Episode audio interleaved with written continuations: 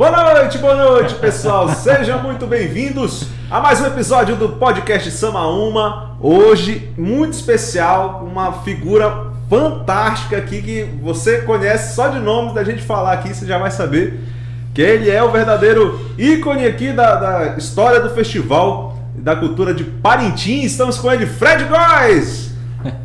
Aê! Cadê? Ah, Fred, isso aí. Logo, logo depois da vinheta, da vinheta, vamos já começar.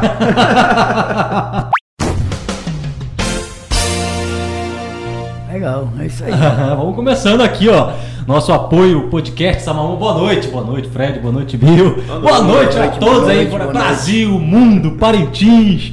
Né? O podcast Samaúma ele acontece com o apoio da nossa Prefeitura de Parintins, nosso grande amigo prefeito Bigacia, Chácara Nega Loura, né? É, que está com agenda aberta para o seu evento e o pessoal fica mandando mensagem aqui no, no- no grupo aí, vai saindo o roteiro daqui. Que está com agenda aberta para aniversários, para, para você levar sua família para curtir uma piscina, é só entrar em contato com a Admir Versosa. A Admir que também fez o cenário aqui do podcast Samaúma. E o telefone dela é o 991 280352. Eu vou repetir, hein? 991 280352. E o podcast também vai ao ar, né, com nosso amigo, parceiro, Parintins da Sorte, que enche seu bolso de dinheiro sem sair de casa. Olha, Fred, tem que apostar nesse negócio aí que é bom, hein? dá muito, dá até 10 mil, rapaz. Esse negócio é, é bom. Sua live, seu evento ao alcance de todos. Yanuse Design, criação de marcas, social media. Você que está querendo crescer em seu Facebook, Instagram, não tem tempo. É só entrar em contato com o Purdão Rafael Yanuse, que está aqui atrás, aqui nesse telão. Dá um alô aí, Rafael, pra turma. Fala, galera. É aí, Paulino Produções, meu amigo Lucas Paulino, seu Paulino, Pedro lá da Paulino Produções, pessoal, gente fina. Eziel, né, que trabalha lá, só o pessoal gente fina, né? Manda até um abraço aí pro Adelino também do programa lá que a Paulino Produções produz. Cassiel Summer, cara que produz, vende agora tá jogo de luz, tudo lá na Cassiel Summer. Pode entrar em contato com ele que o cara é fera. E hoje, corta aí, Rafael, pra esse homem aí. Esse homem que usa branco a vida toda. né? Podcast Salmão tem a honra de receber ele, que é uma verdadeira enciclopédia viva da história de Parintins. Olha, a gente recebeu muitas mensagens de apoio por nós termos trazido aqui convidado, né? O Isso, nosso, tá. nosso querido. Fred Góes. Fred Góes. Já tá tô muito feliz, o pessoal tá muito animado aí com a, com a gravação aí desse, desse, dessa live de hoje, né? É, e hoje nós vamos conhecer sobre essa trajetória jornalista Frederico Daniel Paulo. Descobri o nome do cara, é a primeira vez que eu descobri. Frederico Daniel Paulo Rolim de Góes. 73 anos bem vividos. O homem tá teso, rapaz. Fred Góes, o homem que dedicou a sua vida à divulgação da cultura amazonense. Boa noite, Fred. Seja bem-vindo aqui com a gente. Boa noite, Parintins. É isso. Boa noite, Amazônia, né?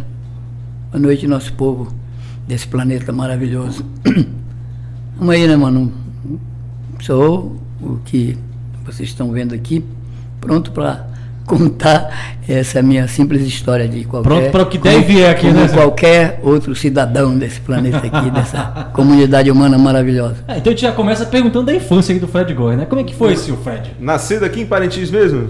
Na rua do cemitério. Na rua do cemitério, aqui é, o que é? Ali é. É João Melo. É. É João Melo, depois que mudou para João Melo, mas Ah, na- tá. na- no, meu, no meu registro de nascimento ainda está como nascido. Ah, quer dizer que é, era. é, número 132 da rua João Melo, da, da Travessa do Cemitério, que era, um- não tinha rua. As ruas eram as, as transversais, né? A- a- as principais, as outras eram é, travessas. Ah, então, Travessa do Cemitério. E como era naquele tempo, Fred? Você tá contando assim pra gente como era a rua, mas como era naquele tempo ali a sua, sua infância? Como é que foi? Pro pessoal Olha, é, entender um a in- pouco a- mais. Veja bem, a infância, infância de Parintins, pa- eu acho que todos nós que participamos dessa, dessa geração nossa aí, desse, dessa época, é, foi uma, uma, uma infância muito fantástica, muito maravilhosa, né? É claro que a gente não tinha esse, esse processo que a gente tem hoje, né? Mas em termos da, de viver bem, né? As dificuldades, elas eram, elas existiam, mas elas não tinham a dimensão que tem hoje para quem sobrevive em Parintins, principalmente na periferia. Sim, né? sim. Quem vivia eh, em Parintins vivia com mesmo, mínimo, na, mas mesmo, vivia na, bem. mesmo na dificuldade, a forma de sobreviver era um pouco mais fácil. Muito mais, muito mais, até porque as famílias eram grandes, né? Por exemplo, a minha família eram do, nós éramos 12 irmãos. Caramba! É, irmãos e irmãs, 12, 12. Então veja bem, como é que se alimenta isso? Então por aí dá para te ter uma ideia de que, embora se houvesse dificuldades, mas havia facilidade de alimentar esse Fartura. povo todo. Coisa que a gente não tem Hoje né? é um negócio mais difícil, né? né, cara? Depende de emprego, depende de não sei o que. Claro, na época tinham a- a- as dependências de emprego, mas a necessidade de emprego eram menores, até porque a população era muito exígua, né? muito menor. Né? Mas, com certeza, uma infância para mim maravilhosa, né? que infelizmente, é, ou felizmente, né? eu tive que de repente largar toda essa maravilha da ilha né? e ir embora procurar outro, até porque a gente não tinha Ah, muitas possibilidades. Nós não tínhamos muita possibilidade Sim, sim. de estudo mais, né? Então, eu fui terminar o. Tinha ginásio aqui, né? Uhum. Eu estudei pra, rapidamente, estudei eh, sempre em escola pública, né? Eh, eh, estudei na, na- aí no Hipólito Correia ainda, lá no, em Jardim de Infância, e depois eh, Colégio do Carmo, Batista. Hoje né? eu estava lá no Colégio do Carmo com a irmã. lá. É, e do Colégio do Carmo, meus grandes professores, é, Padre Jorge Presini, aí, é, irmã Genoveva, ali, né? irmã Genoveva, é, Padre Augusto, que Ah. fez, fez minha cabeça. né?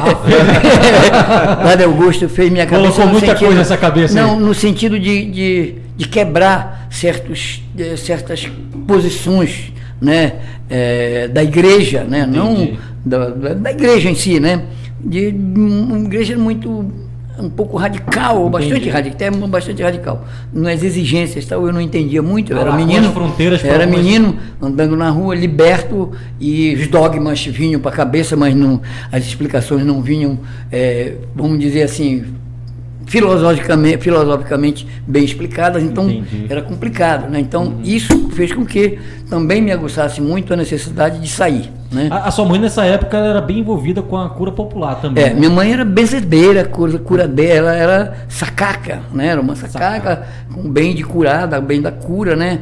É, de reza de responso, é, tiradora de espinha. Lembro que as pessoas iam na, na- na minha casa, quando eu ia, ah, todo mundo comia muito peixe. Sim, aqui, né? sim. Como sempre, né? E qual era o mistério, senhor? Aí ela enrolava, ela bo- botava no, no- no- no dedo indicador dela é, um, um algodão, enrolava com algodão, embebia em. em é, Copaíba? não, é, azeite doce, né? Aquela coisa toda. E aí ia na- e começava. E eu vou falar o que ela Aham. vou. Vou falar porque é legal. Sim, sim, é legal. sim, claro, é Aí ela dizia assim, quando para relaxar a pessoa, que a pessoa com uma espinha, eu já tive uma Sim, espinha, sim. não no tempo dela agora, mais recente lá, um pouquinho atrás, mas já agora aqui na- nesse, nesse período mais recente. E aí ela fazia a pessoa relaxar. Como? Ela ficava brincando com ela, né? Ficava rezando primeiro, antes de, de meter o dedo. Né? Era todo ritual, né? Todo ritual. Aí ela eh, rezava, né? Põe a mão na cabeça da pessoa e minha mãe rezava mesmo, né? Só que aí depois ela começava a fazer o relaxamento da pessoa. Se fosse homem, era O senhor lembra palavras? Brás de Curucuru. Ah. Se não sair pela boca. Ah, se fosse homem, né? Se Vai- fosse mulher. vai sair pelo pacote. É. se fosse mulher, fosse- é verdade, se fosse mulher, São Brás de Quiriquiri. Se não sair pela boca, é a mesma coisa. Aí isso relaxa quando a pessoa menos. Quando a, a, a pessoa que estava com a espinha na percebia, Já estava na ponta do dedo. Quando ela tava- queria rir. Já estava no algodão. Ah, caramba. né? Agora era uma técnica dela, né? Tinha reza, tinha tudo, tinha muito isso, né? Nós eh, nós temos essa essa força interior dessa nossa mistura, ah, principalmente dessa nossa ancestralidade indígena, né? Negra também, mas principalmente é, é indígena. Não vou não- é, a ancestralidade humana na realidade, né?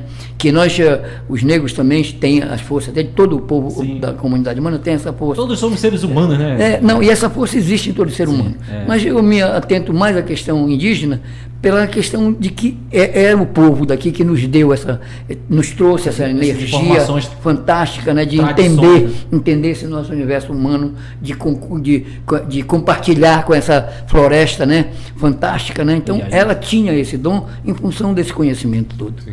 Dona, Dona Siloca, né? Dona Siloca. Ela, o nome dela era Lucila, Lucila de Freitas Rolim.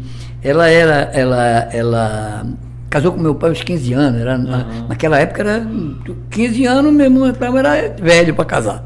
Então, minha mãe Já casou, ficando pra titio teve 12 já. filhos, era uma, uma, uma, uma, uma ela na realidade foi a minha grande inspiração Ah, de vida, legal. né? Foi a grande inspiração de vida em termos da minha humanidade, da minha visão de humanidade, né? Eu acho que ela foi a pessoa que mais. Meu pai era o Por que, contrário. assim, por que o senhor pode. Por que essa questão de ela ser sua, sua inspiração? O senhor, o senhor Por- via muito como ela tratava? por causa do tratamento dela com as pessoas. Né? Essa maneira de cuidar das pessoas, de ver as pessoas, né? É, da preocupação dela com as pessoas. Principalmente questão de. Nós, imagina, não tinha uma, a medicina aqui sim, era uma- exígua, né? Então, ela era uma curadora, como outras grandes curadoras que tiveram aqui. Entende? Mas naquela época a coisa era muito centralizada em cima dela. Dona Siloca era, né? Era a, a- a figura que todo mundo. Que, os grandes bebedores. Naquela época um de cerveja era meio. Era cachaça mesmo, né? Aham. Ou mangarataia, bebida, eh, batida de mangarataia, aquela coisa, né? Que esquentava aqui na época do frio, moçada tomava muito. E, claro, a moçada da, da curtição ia parar na minha casa porque ela falava, fazia uma- um famoso mingau da caridade, que era o, show- o caribé. O cara tomava aquilo, suava aquele Matar ressaca. passou na hora, matava na hora. o senhor é, irmão- é, o senhor é de 12 irmãos. O senhor qual é? Primeiro, segundo, terceiro? Eu sou o, o- eu sou o, o último do meu pai com a minha mãe. Sim, sim. Ah, o senhor é o caçula. rapaz. Eu sou o caçula. Esse é o caçula. É. Esse é o do Dengo, rapaz. O meu irmão mais velho, morava em São Paulo, morreu Da, em- da, da, da tribo- morreu ano da- passado. Das 12, das 12 tribos, ele é o José. com 96. é isso? É isso. Eu sou, sou o último, né? E, e que grau de parentesco o senhor tem com, com a família senhor? Eu tenho um grau de parentesco? Alguma Sim, olha, veja bem, veja bem, ah, o que eu vou falar aqui é uma, uma coisa muito, para mim sempre foi muito natural. Lindolfo sempre foi meu tio. certo. Por quê? Porque ele era irmão da minha mãe. Né? Como irmão da minha mãe, ele era filho do meu, do meu avô Marcelo Antônio Rolim. E isso é sabido, a, a- a Maria, Dona Maria, que é do meu coração. Então, é, é, é- é- é- essa, esse parentesco, ele vem daí, né? Minha mãe, eu fui praticamente criado, embora tenha nascido no- na João Melo, eu fui praticamente criado no São José, no sítio São José, que era o sítio do meu avô Marcelo, que era aí ao lado da Baixa da Xanda, que era a, a, a mãe de Lindolfo. A dona Xanda era uma matriarca ali, ela era a grande figura dali, entendeu? Ela, ela era a, a- É interessante ela a gente- comandava É ali. interessante a gente imaginar, assim, porque eu, eu tento, eu tento criar na minha cabeça a imagem daquele momento, daquela, aquele, é, a parte daquele tempo. Como é que era ali no, o sítio São José? Como é que era ali? Não tinha essas casas, Olha, era um terreirão. É, eu vou falar do sítio São José, aonde praticamente eu me criei, Aham. que é o lado, é, que é exatamente onde é o planeta Boi. Entendi, sei. Todo o planeta Boi, toda aquela área, era do meu avô. Era uma tribo que vivia ali. Todos os filhos deles moravam naquele espaço. Tia Marcela, tio Denato, tia Lourdes, tia. Meu irmão, são 12 também. tia Ana, né? A árvore, a- É, uma, castanheira. Tio árvore Zé, genealógica, né? tio Zé Rolim, que ficou famoso aí com curadeiro e curandeiro e tal. aí, que Tio Zé. Rolim, eh, João Rolim, que tomou conta lá do Curral de Jardim durante muitos anos, que era um grande sacaca também, que é curador de mão cheia, ajudou muita gente. Toda essa, todo esse povo já é falecido. Né? Mas eles participaram dessa formação de Parintins, criando toda essa magia que E existe Parintins até nessa hoje. época era muito humilde, né? Assim, as ruas não tinham asfalto, era de barro, era de, de terra, né? Não, Hoje- terra, terra. A rua, Terra, a, né? a rua Amazonas, na época a gente não, não, ninguém chamava de avenida, chama de rua Amazonas. Na realidade, ela, apesar de rua, era um caminho por onde a gente andava, porque tinha mato, tinha tudo, não, um mato fechado. Uhum. Mas não tinha uma coisa aberta assim, limpinha, né? Tinha as mangueiras no meio. E ali, de- o, aí mais pra cá, o curral já existia? Já era um. Como é que era ali? Não, o curral sempre foi ali. Pois é. Sempre foi ali. Claro que era menor, depois o boi com a associação foi aumentando e tal, mas era menor. Mas eu vi o meu tio Lindolfo, pô, fazendo boi. Fazendo boi com tudo lá, com sarrapilha, com metendo pau na. é, o, o- a cabeça dela era carcaça de boi mesmo, entendeu? Aquela coisa mesmo, né? Hoje já se esculpe, esculpe em isopor. Na época era carcaça de boi mesmo, né? Cobria com sarrapilha. Isso eu via ele fazendo várias vezes, ou muitas vezes, até porque minha mãe sempre me pegava pelas mãos e me levava para o São José lá para a Baixa da Xanda para assistir os ensaios do Garantido e sempre me levava para assistir os ensaios do Caprichoso também. Isso em que anos? Tinha- Que ano tinha, você lembra? Em que ano? Isso a partir dos meus 5 anos de idade, eu já Ele tenho 73. lembrança bem clara. então, Eu já tenho lembrança bem A partir clara. dos 5, olha só. A a partir dos 5 anos de idade, eu já lembro, lembro muito bem dessas coisas, de, da, do que acontecia, é né? interessante que a gente vai perguntar uma coisa do senhor, já vai dar uma, uma espetada em algumas histórias aí, né? A gente quer saber. É porque o senhor está envolvido aí no festival, na sua família há muito tempo. E essas histórias que se contam dos fundadores dos bois, como é que o senhor pode contar? Tanto de um quanto de outro, da, da fundação dos bois. né? Já que o senhor ia, o senhor ia lá pro, pro garantido, brincava, o senhor via o seu tio fazendo, e do outro lado, como é que, o que, que o senhor presenciava? o que o Olha, uh, vamos, vamos, vamos traçar um paralelo rápido. É, ninguém faz nada sozinho. Uhum. Não existe. Você não faz um, um trabalho de uma brincadeira sozinho, você não brinca sozinho. Sim. Então, a brincadeira, primeiro que a brincadeira de boi é uma brincadeira coletiva. Então, é claro que o, o, o, o mestre Lindolfo, né? Eu sempre, a gente, Ele era o líder que a gente usa muito essa expressão, é, e eu sempre usei essa expressão mestre, porque ele era um mestre para atravessar o período que ele atravessou como negro, né? naquela área ali, porque ali não era só negro, ali era uma mistura. Ali era uma, uma mistura de. Era um, um, um, um, gueto de transfiguração com índio, com negro, com tudo. Mas a descendência dele era negra. Então veja bem, humilde, uma pessoa humilde, pescador, consegue atravessar aquele período dele, né, com uma brincadeira que era, chegou a ser proibida no Brasil, né? Chegou a ser proibida porque era brincadeira de vagabundo, né? E- então essa sabedoria dele, como mestre de atravessar, de saber eh, se- andar no meio desse povo todo e conseguir andar, não só ele também, o pessoal do Caprichoso, né? O pessoal que fez o Caprichoso. Então veja bem, essa essa coisa aí que trouxe toda essa toda esse, essa força que o festival tem hoje vem disso daí dessa, dessa resistência, da- da- do, que, da- do que é realmente a cultura né? a cultura em si a cultura humana ela vive de resistência porque se nós nos, nos li- desligarmos daquilo que nós somos na nossa origem nós não vamos ser nada no nosso futuro né? Nós não vamos ser nada se nós só nos preocuparmos com o nosso presente, não, não soubermos o que aconteceu com a gente, para a gente corrigir o que aconteceu, a gente não vai eh, caminhar, ter, ter, ter bons resultados lá na frente em termos do nosso destino. Olha, uma, uma história bacana que a gente fala sobre. Você tá falando sobre os currais, né? Naquela época, o curral era, já tinha aquela. é, como é que fala? Aquele, Aqui é a arquitetura, né? Era no mesmo lugar? lá Era na no mesmo Baixa? lugar, claro que era menor, mas deixa eu falar uma coisa para você. Vou tentar Tinha palco, vocês Eu Vou tentar. Não, não tinha palco. O palco era o barracão ao lado da casa do tio Lindolfo. Ok? Aqui um barracão, né? Eu lembro até hoje, eh, o, o, o piso era de, de tábua, né? Era assoalhado, né? Né? Lá ele fazia o boi e a casa dele era ao lado. E o curral, o curral literalmente, como é um curral, só que, claro, não tinha boi lá dentro, né? Aham. Só o garantido que fazia a festa dele lá. Então, na época do boi, se fechava aquilo como um curral Como um mesmo, curral. com, com pau, Ah, caboclo, com, legal. com, com- com estaca, com coisa, tudo, e enfeitado, né? Piririma, com tudo. Então, era um. é- é- Porque esses você enfeites tinha, que né? a gente vê, eles, eles vêm de fora, né? Aquele, os enfeites daquela época eram enfeites. Não, não, não. Não, assim. não, isso é outra história que não vamos falar da questão de roupa, que é outra coisa. Né? Eu estou falando do curral especificamente. O curral não tinha enfeite de. nem tinha ainda, né? Essas coisas de, de, de você trazer é, essas coisas, não existia nada. TNT, né? É. Então, era, é, o que era a base do curral? Que era lindíssimo, né?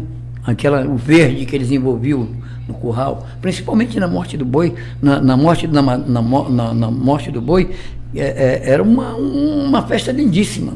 Você tinha que chorar mesmo, porque você não tinha nada em Parintins em termos de entretenimento. Eu sempre comparo, claro, guardadas guardar as devidas proporções, a força da Jovem Guarda, né? Sim, sim. É, Brasil a- a- ao boi aqui em Parintins.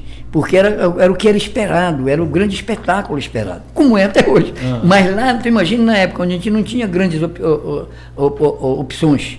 As opções que nós tínhamos, eh, a Maloca Tupinabarana, que era um espaço onde a Receita Federal, a Receita não, a, a Fazenda aí do, do Estado, ali na frente ali na frente, ali do lado, do era a Maloca Tupinabarana, que era um quintalzão grande, foi o primeiro muro que eu vi na minha vida, aí tinha um muro, na, o resto tudo era ah, estaca, o cacete. Ah, o primeiro muro. Aí lá na, lá na frente, lá na frente, que era a portinha para comprar ingresso, e um palco de madeira lá no fundo.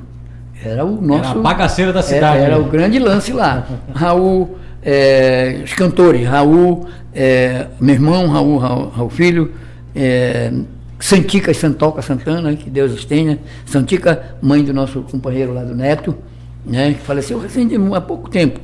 Ela, ela- ela ia muito no boi, conversava muito com ela. Grandes cantoras, cantavam tanto quanto os cantores de fora aí. É, é, Alfredo Santana, cantor, que é promotor, aposentado e tal, grande cantor. Ah, Biricote era o grande, não, que tem o Biricote não, o Biricote, velho Biricote, era o cara do violão, é, é da família Seixas, irmão do Ari, Edmilson Seixas, do violão, o pessoal da Serenata e dos shows que eram feitos aqui. Mas o boi era uma massa. Primeiro que era na rua. A maloca você ia. Né? Pagava ingresso. É, Cine Teatro Brasil, na Praça Eduardo Ribeiro, do seu Elias Sayag, Simão, E- meu e- contemporâneo, e, da, Fred? da época. A gente tem um roteiro aqui que a gente vai esquecer um pouco ele, porque me bateu uma curiosidade de perguntar do senhor assim, naquela época tocava muitas músicas, o Boi já tinha música. O senhor lembra de uma música daquela época que quando o senhor era adolescente, que tocava assim, o senhor consegue lembrar tocar uma pra gente? Rapaz, era o que tava na minha cabeça também. Na justamente música-. É, a música- toada, toada. Toada? É. O senhor falou que era muito, emoção, mo- muito emocionante no curral, né? Principalmente assim- a morte do boi, que tinha uma pegada Olha, diferente eu vou falar uma música, coisa para né? você. É, existem, existem. Uma toada bem velhona, assim. As toadas, por exemplo, as toadas que me marcaram, elas me marcaram muito na madrugada. E era exatamente quando você não estava, que era menino, quando você não estava na roda. Você não podia estar, né? Era só os adultos que iam para lá. Ah. Tinha criança e tal, mas né, cuidada de pai, mãe e tal, a gente ia cedo, participava e tal. Mas as coisas que marcaram, claro, tem muitas toadas que marcam, tem muita toada para cantar. Sim. Mas eu vou falar o que marcar, o que marcou. E não foi só do garantido, não. Garantido e caprichoso. Porque na madrugada, Parintins não tinha esse barulho que tem hoje. né? Sim. Então, aquela máxima que o Lindolfo cantava, e eu via na, cantava São José, eu via na francesa, é, ela tem a ver com o silêncio da época. Sim, né? sim. Não era, claro que não, não ouvia ela na francesa. A ideia, falando, a né? ideia era, era essa, era de que ela ia muito longe, a ideia de distância. Mas a- a- a- as toadas que marcaram foram as toadas mais da madrugada, que era quando o boi já estava saindo, que ela era mais dolente, mais já estava todo mundo bacana, já estava se retirando, né? Os, os resistentes estavam ali na madrugada cantando. Porque é o seguinte, tinha que ir com o boi, desse, garantido saía, ia até a francesa, ia para lá, dançava para lá, e o caprichoso ia para cima e tinha que voltar. E tinha que levar o boi para casa de novo, para o curral. Pô, e o boi pesado. E tá- não, e eles pesaram também. Então, a madrugada, a madrugada já era aquela coisa mais sensível, né? Da, Ho- Hoje, do a, canto, né? hoje a noção de espaço já é é menor. É, diz, São ah, José é francês, o cara vai, pô, é perto, mas naquela época era muito longe, né? Por exemplo, Caprichoso, que me marcou muito na madrugada. É, eu vou desfilando na cidade, o meu boi é da mocidade, é boi bonito de verdade. Vem ver, morena, vem ver, vem ver pra acabar de crer. Vem ver, morena, vem ver, vem ver pra acabar de crer. Isso, na época, no silêncio, eu até doido, é pra matar, é pra matar qualquer. O coração a gente criança sem poder sair, mas ouvindo aquilo, isso foi, foi gravando, A né? chamada toada de despedida, de né? despedida, fala, né? Já estão tão indo, né? Mas, por exemplo, do, do garantido, né? É, Adeus, morena bonita, Eu levo o teu laço de fita. Isso na madrugada, cara. O cara lá, o Lindolfo velho, puxando lá. Adeus, E- e- e ali- adeus, Morena. Eles cantavam E- muito assim, né? e- e muito, na voz, né? Muito Porque não tinha esse negócio de caixa de som, né? Se cantava muito com o peito. O diafragma era o peito. Adeus, Morena. Adeus, Morena bonita. Eu levo teu laço de fita de recordação. O lenço verde acenando na mão. As flores na copa do meu chapéu, tu ficas chorando, contando, contando as estrelas que tem lá no céu. Olha, poxa, irmão. Quer dizer, é- era emocionante, né? Uma coisa, é outra, outra viagem, né? Era um, agora tu imagina esse, imagina isso tu no teu quintal ouvindo as estrelas, porque 10 horas da noite a luz ia embora. Sim. Né? Aparentemente, na minha época, 10 horas da noite, tchau. poronga, já já foi. foi. Só lamparina, lamparina. só lamparina. Mas aí as estrelas, aí é, é para matar, né, meu? Então tinha que gravar. E quem, quem é da, da, da minha época sabe disso, vivenciou isso, né? E nós, principalmente, temos uma, uma gratidão muito grande pra, pra- pra- por todo esse pessoal que trouxe o boi, né? Que chegou aqui, que nos, nos, nos trouxe, que nos deu, de, nos trouxe esse presente, né?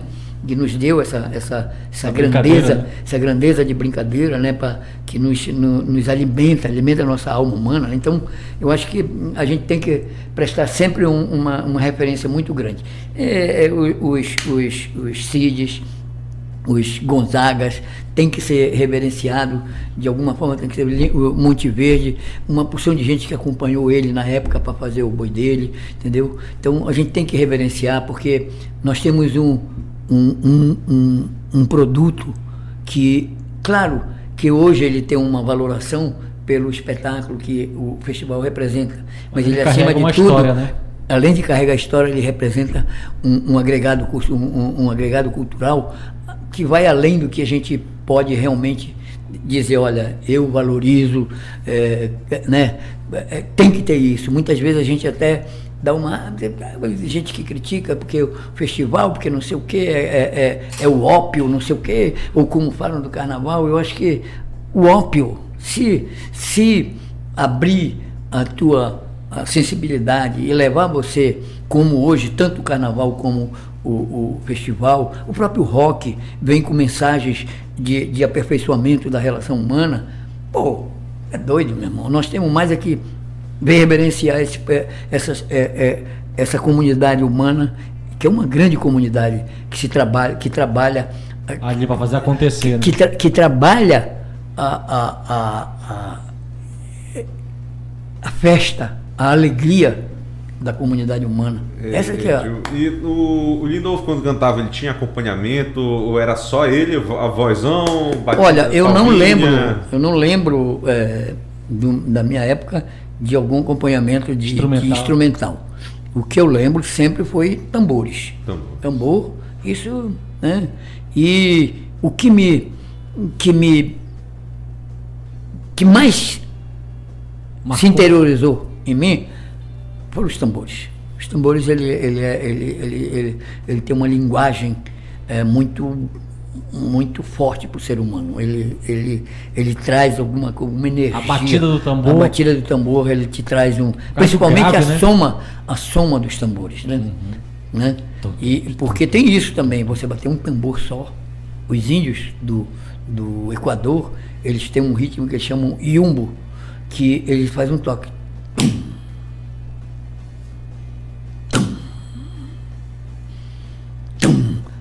Tu entende? E eles cantam em cima disso. Eu quero que a mim me entierrem como a mis antepassados. Isso é um, um, um- meu, é uma, né? Então o tambor ele tem isso, ele traz essa reverência, né? pro- A cadência dele, né, faz toda a diferença na hora, né, na forma que você. Eu lembrando assim, até que na hora que quem começa o festival, né, do, do Garantido falando, né, ele tem mesmo essa cadência mais. É, Pô, a contagem, né? É, tá ela é mais- Tum. Mas já- acho que até remete, né? É, Até é, tem a ver, essa tem a ver parte, mesmo, né? É mesmo. Depois Não tinha a pensado peça, nisso, né? mas tem a ver. É incrível, né? Então, eu- a, a, a, a música em si, né, meu irmão? Veja bem, a arte, o. Ai, meu Deus, eu. O senhor fala de música, então o senhor sempre gostou de música, né? Que, pô, se você entende. Não tinha como não desde gostar. que entende por não tinha gente. como não gostar. Agora, em termos, por exemplo, de, de da minha, do meu interesse pela música, ela vem da escola. Primeiro, no colégio, com os hinos, no colégio, Bati- no colégio do Carmo. Quando a gente tinha os hinos, a gente não entrava, aqueles hinos religiosos, antes de entrar para. Era obrigado, achava bandeira, naquela época, não sei se não era assim, achava bandeira, tu cantava em nacional, e aí tinha a reza e cantavam-se os hinos da escola. A mesma coisa no Batista. Então eu aprendi muito. No Batista teve um, um- um diferencial, para mim pelo menos, quando eu estudei no Batista.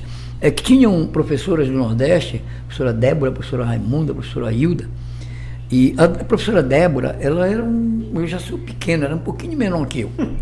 né? E ela era bem esmirradinha e tal, mas era uma. E ela, ela a- a- fazia, a gente a- tinha o campo, canto orfeônico. O vi, a gente fazia orquestra. Então a gente foi aprendendo isso com ela lá. Então foi aí que começa tudo isso. Né? O violino soando. Ela fazia o toque do violino cantando, né? Olha O timpano toca sempre dois tons. Se existe aquele, são sempre dois tons. A clarineta tá, lá, lá, lá, lá, lá. Então, essas coisas nós, eh, foi, legal. foi trazendo umas coisas para dentro da cabeça da gente com, com uma coisa boa, musical. com uma paixão por aquilo, entendeu? Então, eu tive a felicidade de visitá-los quando eu morava em São Paulo ainda, fui, eles moravam em Olinda, já eles não estavam mais aqui. Aí, numa férias, eu fui a Olinda, aí fui lá visitá-los, eles, pô, foi uma alegria enorme, né? Porque. O senhor, o senhor está contando assim, que o senhor viveu fora, porque teve um período que o senhor se ausentou de Parintins É. para se qualificar, né? Quando foi que o faculdade. senhor foi? Que ano, você lembra? Foi de, dois, de, de, de 80, e- de ai, 65 Caramba, a Sou de 85. 2000 e, é, e a 85. olha aí. É, o senhor foi fazer. Foi é, 20 anos, exatamente 20 jornalismo, Aí praticar a, área que você escolheu, né? Estudar. É, eu fiz jornalismo, é muito incrível, porque ah, o, o- o- o- tinham dois grandes eh, cursinhos em São Paulo. Um, inclusive, morreu agora, esse Digênio, conheci ele, porque ele, ah, ah, o objetivo era no mesmo prédio da minha faculdade. E ele morreu agora esses dias, um, um grande dono, do- ele era o dono do objetivo, era novo, ele era novo, ele era rico com, com educação. E eu estudava lá- ali na Casper Libero. Né? Então, veja bem, a, a- a São Paulo, eh, ele, ele trouxe assim para mim uma, uma, uma, uma, uma gama de, de, de conhecimentos, não só o conhecimento em termos de faculdade, Sim, sim, sim, eu lhe entendendo. mas o conhecimento horizonte, né, de é, da relação humana, né? que é muito importante isso, né? Eu acho que quando você sai, por isso que eu acho que o xenofobismo não está com nada. É verdade. É, é, tá claro. Sim, é, Tolstói dizia, né, que é o escritor russo que dizia que se você quer ser universal, fale da sua aldeia. E eu acho que é o que nós falamos, né? Parintins fala, nós aprendemos isso desde cedo. Mas mesmo assim, nós temos consciência que nós somos universais quando a gente é aberto para tudo quanto é tipo de informação. E eu acho que o festival só cresceu porque nunca nós fomos fechados. Até porque Parintins ela nasceu dessa mistura de todo mundo, né? Como o senhor estava dizendo lá, o Lindolfo ele vivia ali, negro, índio, branco, caboclo, aí vinha nordestino, vinha de todo lugar. Aí tinha as francesas, tinha, né? Assim, Parintins ela cresceu com essa mistura Olha, de você, gente. você, Amazônia, você imagina que nós Japoneses. Imagina só, nós, é, São Paulo, vamos pegar o Brasil. Tu sabe que nós tivemos dois Brasis, né? Um do- é, é, administrado pela coroa, pela, pela, pela, pelo Império, que era o Império do Brasil, que eram os portugueses que estavam aqui, pela, e o outro que eram administrados lá por Portugal, que é o Grão-Pará e o que estava na nossa. Então nós ficamos isolados durante muitos anos. Né? Mas a- o que aconteceu no resto do Brasil foi no Nordeste. Né? A transfiguração que aconteceu no Nordeste já tinha acontecido. Aí tem a borracha. Descem para a Amazônia 500 mil nordestinos, Caramba. já transfigurados. Aí vem para cá, para a Amazônia. Mais mistura. Mais mistura. Então, nós já somos uma mistura da A mistura. mistura, é. Né? E graças a Deus, eu acho que é isso que é, essa coisa do arianismo, de, do, da, Sim, da raça sim, pura, sim. já era. isso aqui- Né? Para nós, Nós, pô, nós que somos puros, né? nós que somos puros, que somos múltiplos. Isso, é isso mesmo. Isso é o que eu chamo, é que eu- só para esclarecer que eu falo tio, né? Tio que eu tenho um carinho muito grande, ele é, é meu, é, com- foi compadre do meu pai, né? É, né? O padre Claro. não acaba nunca, né? Esse vínculo. Pô, Às padrinho- vezes eu- padrinho eu- do Fredinho. Eu falar assim, é mais Fred, né? Eu não consigo. Eu falo, mas tio. Não, mas é legal, legal porque de é, é legal né, porque a gente é, é, veja bem, isso ainda é herança do nosso tempo. Tio, não é demérito de nada. lá, tem gente que não, não, que tio, quero ser tio, nada a ver. Mas todos nós aprendemos isso. Meu, a- a- eles, sempre o Emersonzinho, todo, todos eles me tratam como tio. E uma coisa muito natural, porque a relação era tão próxima Desde criança ali, né? é, se envolve. que a gente sempre estava junto, né? O Emerson foi o padrinho do Fredinho, né? Então, mãe deles, gente até doido, e meio minha, do meu coração. E como é Convive. que tá o o Fredinho? Como é que tá? Ele Tá bem, tá. Segu- seguindo a carreira também do pai, o mesmo. A mesma O Fredinho é músico, eu sou compositor. Não, eu toco de teimoso. Fredinho "Você não, não Fredinho é, é né?" músico, Fredinho é músico mesmo. Não, estou falando do isso pelo né? seguinte. é, a gente tem que reconhecer, é, todos nós temos um- as nossas limitações dentro do, no- da- do nosso tempo, né? É, o Fredinho já é da. Eu sou do tempo que para você aprender um acorde o cara te ralhava, né? Hoje não. Tu compra uma videoaula e o cara enche o saco, pum, aperta e desliga, né? Então, e outra coisa, ele não enche o saco, ele só passa o que é preciso mesmo. É aqui, mano. Se não quiser aprender, tchau. Naquela época a gente não tinha. Eu sou músico prático, toco porque toco como. é, eu, eu sempre falo pro Fredinho, rapaz, se eu soubesse o que tu sabe, meu irmão, sei lá onde eu sabia. Porque eu não sabia nada. Rapaz, participei de grandes grupos em São Paulo. Gravei o Fantástico, né? Então, meu irmão, eu não sei onde eu estaria, porque o Fredinho toca, o Fredinho é um grande músico. Agora, agora Fred, de falar, é, tem, é, é, como o senhor falou, compositor, né? O meu pai dizia também que o compositor ele tem a obrigação de ler muito, né? Já vi a gente conversando aqui que o senhor já leu muito, né? Já gosta, você tem essa, essa, essa, esse costume de, de, de ler bastante durante o dia, seu, faz parte da sua rotina? Sim, olha, deixa eu falar uma coisa para você. Eu, até a minha escola, até a faculdade, eu fui muito é, refratário um pouco. Eu lia, mas a, a- leitura da escola era muito densa. E depois que eu me formei, já aqui em Parintins, já, quando eu já estava aqui, é que eu comecei mais a realmente a me aprofundar e ler muita coisa, entendeu? Li, claro que eu li, li muita coisa na, na, na- época da minha faculdade, coisa. É, porque por o, senhor exemplo, fez, o senhor fez faculdade de jornalismo. eu fiz jornalismo. Por exemplo, uma das referências minhas, até por uma, era uma orientação na escola na época, na faculdade que eu estudei, lá, na Faculdade de Comunicação Casper Libero, lá na Paulista, é, é, nós tínhamos alguma referência, porque o jornalismo você tem, é, principalmente em questão de textos. Na época, a, minha, a referência era um, um grande escritor é, goiano, que era, ele foi editor do, do Estado de Goiás, jornal Estado de Goiás. O nome dele é, é, é JJ Veiga. Ele, ele, ele escreveu vários, é, vários livros. É, e a gente usava os livros dele como referência para texto. Né? Ele era muito preciso nos textos, sem é, aquela história de não usar muito que, quando, não sei o que, então, você tirar essas coisas, entendeu? Ele era muito preciso nisso, né? sem muito re, é, é, rebu- rebuscamento. E, é, tem, que foi referência, eu vou citar dois livros que eu lembro. Um era Os Cavalinhos de Platiplanto, é, e o outro era A Sombra do Rei Barbudo, que é um livro que ele fez, era uma referência, é um, é um tipo um conto, né? É, tipo uma crítica mais ou menos ao golpe militar, a, a, né?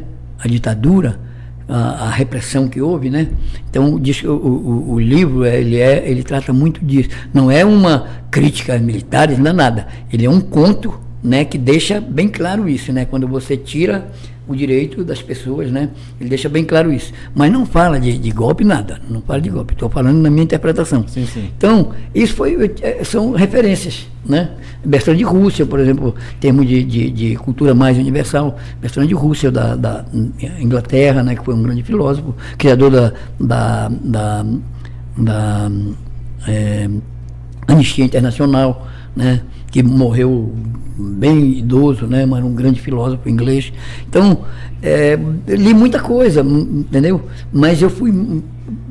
A, a, nos últimos tempos, eu me ative mais à nossa história a nossa história da nossa Amazônia. É. Né? A, a, gente tocou nesse assunto. muito. Só, só para colocar esse, esse, esse parêntese aqui, né? Que a gente tocou na história que o Fred fez jornalismo e ele foi um premiado nessa questão do jornalismo, por ele ter integrado a equipe que cobriu o incêndio no edifício Joelma de São Paulo. Só para deixar assim registrado que o homem além de Prêmio ter, nacional. É, né? além de ter história nacional. aqui em Parintins, também o cara tem história nacional naquela profissão que ele escolheu. É, é foi, foi, foi, o prêmio ESSO, eu trabalhava no Jornal da Tarde, e, e trabalhava também, fazia um outro bico, né? Tinha que se virar lá, no, na ABB, eu fazia o jornal da ABB, Associação Atlética Banco do Brasil, lá de São Paulo, ali no Lago do Paissandu. E, e tra trabalhava, entrava duas horas da tarde no Jornal da Tarde. O incêndio do Joelma começou às 9 horas da manhã e eu estava no Largo Paissandu, no, no, primeiro andar do prédio onde funcionava o escritório da, da, do jornalzinho da BB. E eu estava lá conversando quando eu vi uma correria e tal, e pô, desci atrás para ver, né? Aí quando eu cheguei lá, estava pegando fogo no edifício. Aí já nem voltei mais, já fui direto ah. para lá e me envolvi lá com o pessoal. E foi, foi, foi passamos dois dias de, de, de, de zumbi, de, dormia, né? totalmente zumbi, gente não dormia. Mas eh, né, foi um, um, um, prêmio da equipe toda que trabalhou ali, né? Foi um, um trabalho muito cansativo, muito, mas muito muito, muito, muito grande, muito. Eu já tinha, é, ainda estava na escola, né? Na, na, na Casper Libero. E teve um outro grande incêndio grande, não trabalhei, fui, tive lá, presenciei, mas não trabalhei. É, o, o, do edifício Pirani que foi na São João. Um, um, um, incêndio também muito grande, né? E o Joelma foi assim o mais chocante, né? Porque você vê as pessoas se chocando, né? Uma coisa muito cruel, né? E reconhecimento, né? Coisa que eu era eu era ainda jovem, eu, né? era foca, como dizem jornalismo. eu era um grande foca, né? E reconhecer, ver, ver é, as pessoas que tinham falecido, né? É, os queimados. Então essas coisas rolaram mas foi um trabalho né, que me, me, me, me é, a gratificação é de, de ter participado, mas eu acho que a, ali a gente começou a, a, o país começou a ver que ainda ainda tem um problema sobre isso, né? Que a gente precisa ter muito mais cuidado do que a gente tem com essa questão de, de segurança, né? De prédio de construção, né? Uhum. De vez em quando a gente vê, não tem incêndio, mas a gente vê muito desabamento, né? Digo, meu Deus do céu, de onde estão saindo esses engenheiros? Uhum. E, e, Fred, a gente vai mandar um alô aqui pro pessoal, e quando a gente voltar, a gente vai entrar de cabeça boa. nessa questão do, da toada. retorno ao boi, né? quando voltou para a toada, dos né? instrumentos, é, das músicas que se compôs aí com Chico da Silva, né? Sim. Vamos falar bastante dessas dessa evolução aí que o senhor tem e de história para contar da sua, da sua vida nessa relação com o boi. Alô aí pra, pra turma aí, Bill? Vamos lá, olha, você que tá ligadinho aí direto do Facebook, do YouTube, muitíssimo obrigado pela sua presença, sua audiência. É, chame, já deixa aquele like lá pra gente, conta muito pra gente, pra você rapidinho, é só apertar lá de graça. E é bem rapidinho, mas ajuda muito a gente aí a ficar propagando as histórias de personalidades de grande impacto, como aqui está aqui o Fred Góes, esse ícone aqui essa pedra fundamental lá do curral do Capricho, do garantido, né? é, é, é feita a cirurgia dele. Vem, vem, até caracterizado aqui, ó, mano, representando também, né? Pra ficar naquele clima, né? Eu mando a, mandar um alô um especial aí para todos vocês que estão acompanhando a gente lá. O pessoal também manda recadinho, né? Olha o Adson Silveira. Fred é um gigante da nossa cultura. Um abraço, Adson. Obrigado aí pela, pela audiência, né? É, Alan Vasco, grande Fred, olha só. Quem mais? Quem mais? Alan, filho do, da Valdete. Olha aí. ah, quem mais? Nazareno, gente boa. Olha aí. O Márcio Azevedo, muito bacana ouvir as histórias é, do início da nossa festa, né? Uma pergunta: o Fred já brincou no Caprichoso? Um abraço do Márcio Azevedo. Márcio Coisa Azevedo de infância, Fred. Vamos já, eu já dá, dá espaço aqui pro Fred responder. Se tiver uma pergunta bacana aí, pode mandar que a gente vai estar tá lendo aqui também nos comentários, tá? Aderaldo Tavares, grande Fred, olha, de Barreirinha, o Aderaldo Tavares mandando um abraço especial aí pro Fred. A Sara Mesquita, grande Fred, também tem muita história para contar.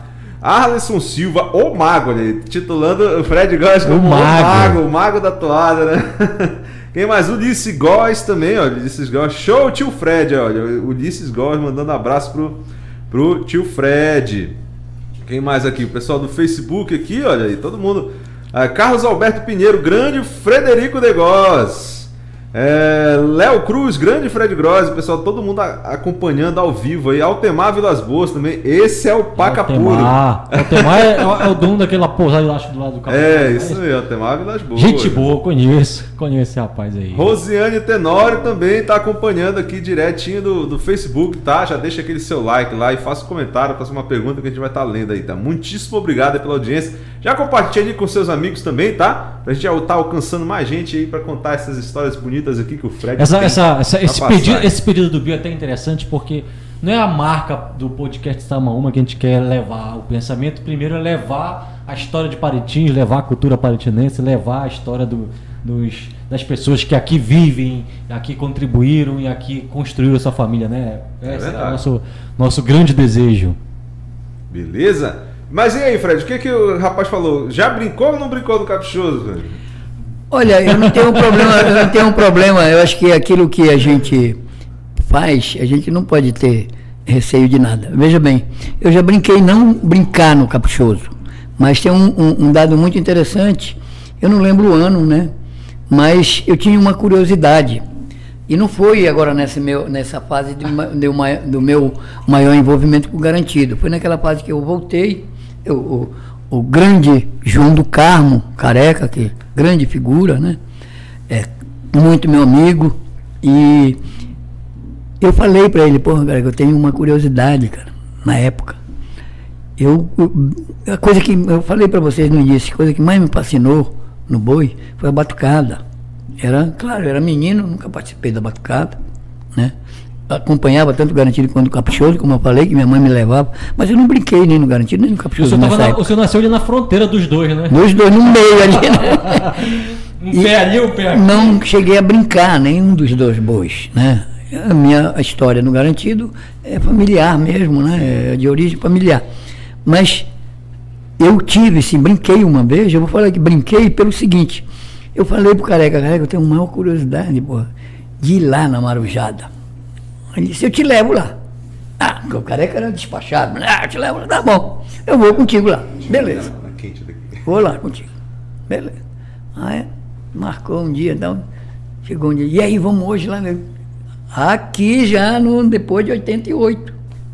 Onde era nessa época? No, no Bumbódromo, Bumbódromo, Bumbódromo, Bumbódromo novo mesmo. Não lembro o ano. Não, não foi 88, foi depois, 90. Não lembro direito. Eu não tinha esse problema que eu tenho, né? Que a minha esposa ela é, é roxa do caprichoso, né? Aí quando a gente é, quer fazer aquele agrado especial, assim, não, vamos lá, lá pro curral do caprichoso, assistir lá o negócio dele. Mas olha, na minha experiência, eu entro lá, assim, todo respeito, acho lindas as músicas lá, mas não dá aquela emoção, não tem. O coração não pula como a gente tá lá naquele nosso curral garantido, lá, aquela força enorme que tem, né? A toada dentro do coração de quem é torcedor, né? Do, do nosso boisteiro, respeitando, claro, né? Quem é do caprichoso, quem é do caprichoso, deve sentir a mesma emoção, né? Comigo é assim, né? Aí quando a gente vai lá, tá todo mundo pulando lá no caprichoso, né? E eu tá lá, é legal! Aquela emoção, né? Pois é, aí eu tava, eu, careca, encontrei com o careca, estavam bebendo, ele tocou no assunto e vamos lá fora, no festival, tava rolando o festival. Né? Aí tomando lá junto tal. Nessa época eu não tinha tanto envolvimento assim de, de direção no boi, não. Ajudava, mas né, sempre tive ajudando lá, mas não tinha que, um envolvimento assim direto em termos de diretoria, nada.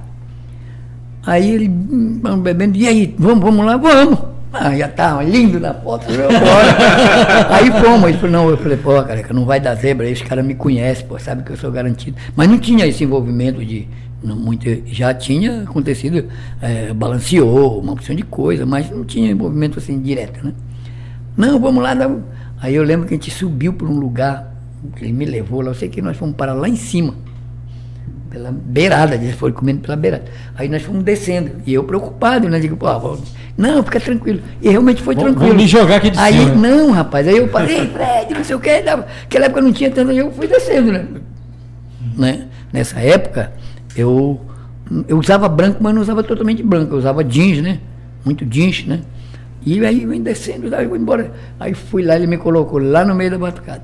Na realidade, eu queria ir lá porque eu tinha amigos, amigos, Sim, muito mais sim. velhos que eu. Por exemplo, o Dry, né? Que era o da Cuíca. Seu Moisés? O Dry, pô. Ah, tá, sim. Pô, Aí, pô, aí eu encontrei com uma moçada antiga lá, que eu era menino e conhecia eles desde menino. Eles eram bem mais velhos que eu, mas estavam lá, o Dry na Cuíca e tal. Então eu Olha fui por isso. E foi lindo, entendeu?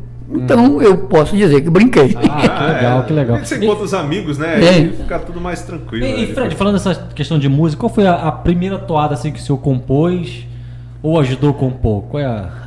Olha, em termos de É do toada. garantido ou do caprichoso? Não, não era nem do Garantido nem do Caprichoso. Era uma- Foi o Cantiga de Parintins. Cantiga de Parintins é uma toada, né? Que a gente fez em São senhor Paulo. pode lembrar ela pra gente? Com Chico, sim. Que a gente fez com Chico, né? Que é, é toada, é Chico. o ritmo é toada tal, não tem. Claro Faz- que eles gravaram lá no- numa, num- numa coisa mais, mais de, de solos, né? Não teve tanto. poucos tambores, mas a, a ideia da música é uma toada. O senhor, o senhor falou do Chico, eu tava lá, minha mulher lá do Rio de Janeiro, tava nesse período lá. E aí o meu amigo lá tava colocando algumas músicas, né? Uns samba e tal, uns pagode. Pô, Thiago, isso aqui toca lá, toca. Rapaz, eu vou. Peraí que eu vou colocar um, um compositor, uma música de um cara lá de Parintins, pra, lá do- do- da, da minha, da minha terra pra ti. Aí eu peguei e coloquei só Chico da Silva. Olha aí, ouve essas letras aí. Vamos agora ouvir as músicas dele aí. Só. É, o Chico, Chico é mais velho que eu, deve ter uns três anos mais velho que eu, não lembro direito. Mas eu convivi com o Chico aqui, né? E já contei isso várias vezes, vou contar rapidamente. Mas eu encon- encontrei o Chico numa situação muito sui generis. Porque eu estava fazendo eh, o, o. Acho que foi 73, um ano antes de eu me formar. Foi isso, 73. E eu eh, encontrei o Chico numa situação muito. Totalmente inesperada. Né? Eu fui. Nós estávamos. Eu fazia eh, jornal laboratório, tanto em, em- em impresso quanto televisão e rádio. Nós tínhamos a, a Rádio Gazeta, tudo isso é- faz parte. A Rádio Gazeta, tudo isso faz parte da. da- tudo isso faz parte da nossa. da, da, da formação lá. Rádio Gazeta, TV Gazeta, tal, tinha tudo, né? Então eu estava nesse processo lá. E nós estávamos fazendo um programa e o, o diretor do programa pediu para a gente tratar da questão musical. Era sobre o cangaço. E eu fui procurar o Venâncio, que foi o grande cara que deu a mão pro Chico lá. o Chi- e que me apresentou o Chico. Olha aí que legal. Me apresentou como Chico Samba num dia lá. Olha, que eu te apresento. Como eu fui convidá-lo, né, para o Venâncio, para participar, né, porque ele era nordestino, né, e famoso também na época, na década de 50 e 60. Era um programa sobre cangaço. Disse, porra, me apresentou o Chico Samba. Eu não reconheci o Chico. Aquela Black Power no cabelão. Nunca que eu ia lembrar do Chico. E e- Ah, quer dizer que você já conhecia ele antes daqui? não, ele, ele era meu contemporâneo de Curumim Ah, aqui. Tá. Ele é mais velho que eu, mas ele é contemporâneo daqui. Aí só não reconheceu. Eu não né? reconheci, pô, olha, Chico Samba, tal, pá. beleza, tal. Disse, pô, eu podia levar ele, mas rapaz, nós vamos fazer um programa sobre cangaço, quer levar um cara que canta samba. não, porque não sei o que, uma, uma... Eu falei, faz o seguinte, leva ele, mas fala com o diretor do programa lá, nós trabalhamos só na. Estamos aqui na, na, na contra-rega, na, na produção. né? Aí, ah, beleza, ele foi para lá. Eu sei que o Chico acabou cantando no programa. Como a gente estava na contra-rega, eu não assisti o programa ao vivo lá. Ah, nós estamos no jornal labora- sim. é, laboratório de televisão, né? Tá trabalhando mesmo, atrás, trabalhando é. para lá, blá, vamos, vamos, vamos para lá e aquela coisa. Quando terminou, saiu todo mundo correndo. Antes de sair, um cara, porra, tinha um cara lá da tua terra cantando aí, da minha terra. É, lá do Amazonas. Do Amazonas. Mas ele, que pensa, o que, que ele cantou? Ele cantou uma música chamada Do Índio. Eu digo, bem, aí já pelo menos no programa, né, era sobre cangaço, mas cantou o índio e pelo menos me- não, não era samba, né? Eu digo, não é samba, né? Então, mas não sabia que era o Chico, né? Ah, legal. Aí saiu correndo, era meio-dia que terminava, né? Meu irmão no rumo do, do elevador. Quando eu dou de cara no elevador, Rapaz, eu lembrei dele, pô. Ele- e ele lembrou de mim. Tu não é o filho do seu Raul? Esse não é o filho do tamburete. O apelido do pai dele era Chico Tamburete, pô. Né, porque era baixinho também, né? Aí, pô, aí passamos duas, duas semanas. Putz, Eu trabalhava no Jornal da Tarde, nesse jornal. trabalhando, eles passaram duas semanas trabalhando. Trabalhava, entrava, entrava duas horas da tarde e saía dez horas da noite. Aí ele me esperava embaixo do jornal pra gente ir tomar nossa no lugar chamado fazer um- Taco de Ouro. mais um trabalho, Lá né? surgiu Cantiga de Parintins. Olha. Olha aí, caramba. Porque ele falou pra mim, pô, eu esqueci uma porção de coisa, a gente estava lá já há bastante tempo, né? A gente teve que se desligar, porque se- saudade é pouco, se- não, não sim, estuda, sim, né? é. Então isolamos mesmo, estávamos lá, negócio de ficar um recadinho, até porque não tinha tempo, né? Televisão, tinha tal de né? cantel, tinha que mandar cantel, não sei o quê, manda chamar, não sei o quê.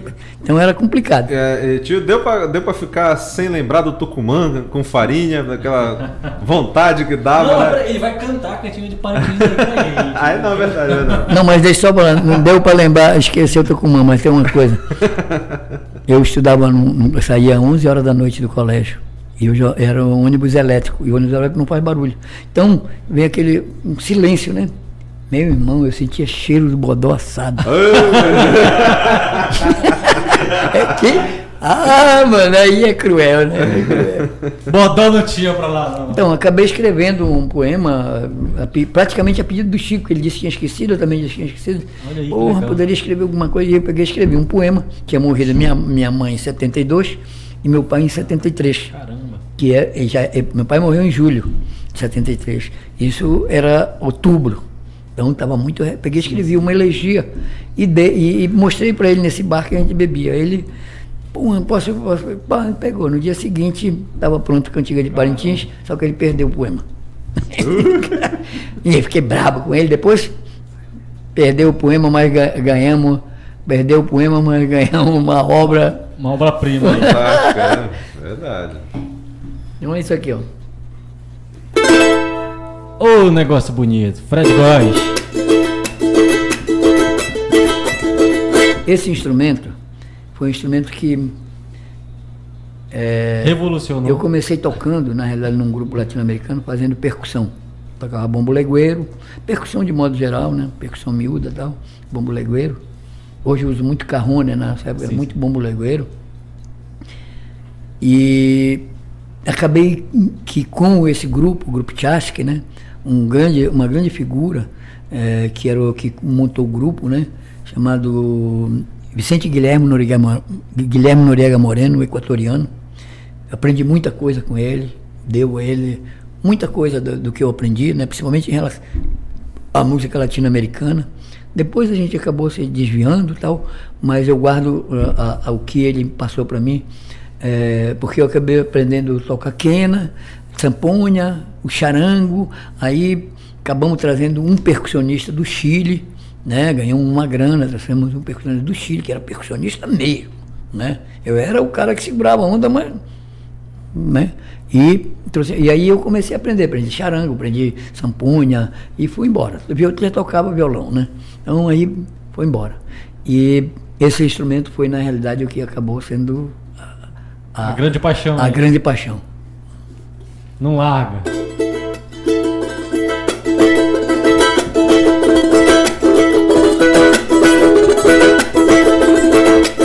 Fred Góes e Chico da Silva.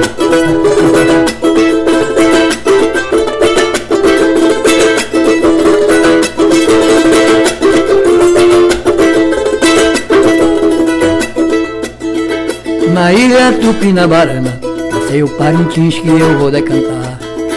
Na ilha Tupinabarana, nasceu Parintins que eu vou decantar.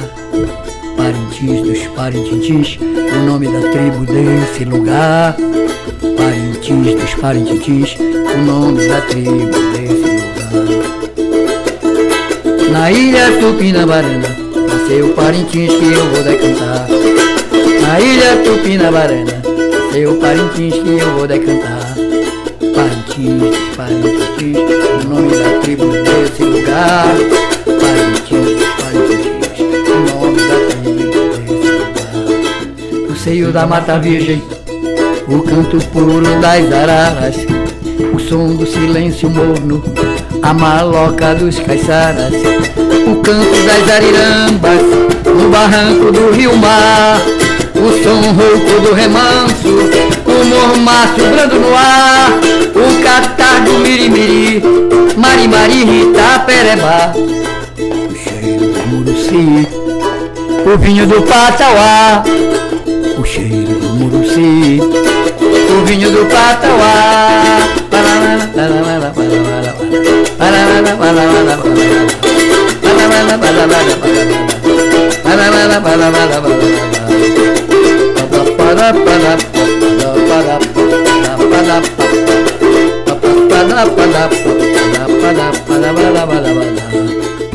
Lombo de peixe boi, pirarucu bem assado, piracuí de bodó, tucunaré muquiado, mancha de turma se esconde, a outra vai procurar, a tribo das andirás, a dança do tangará, terra de Dona Siloca, pastoras e o meu boi bumbá, a pesca da Piraíba, viração de Tracajá, a pesca da Piraíba, viração de Tracajá.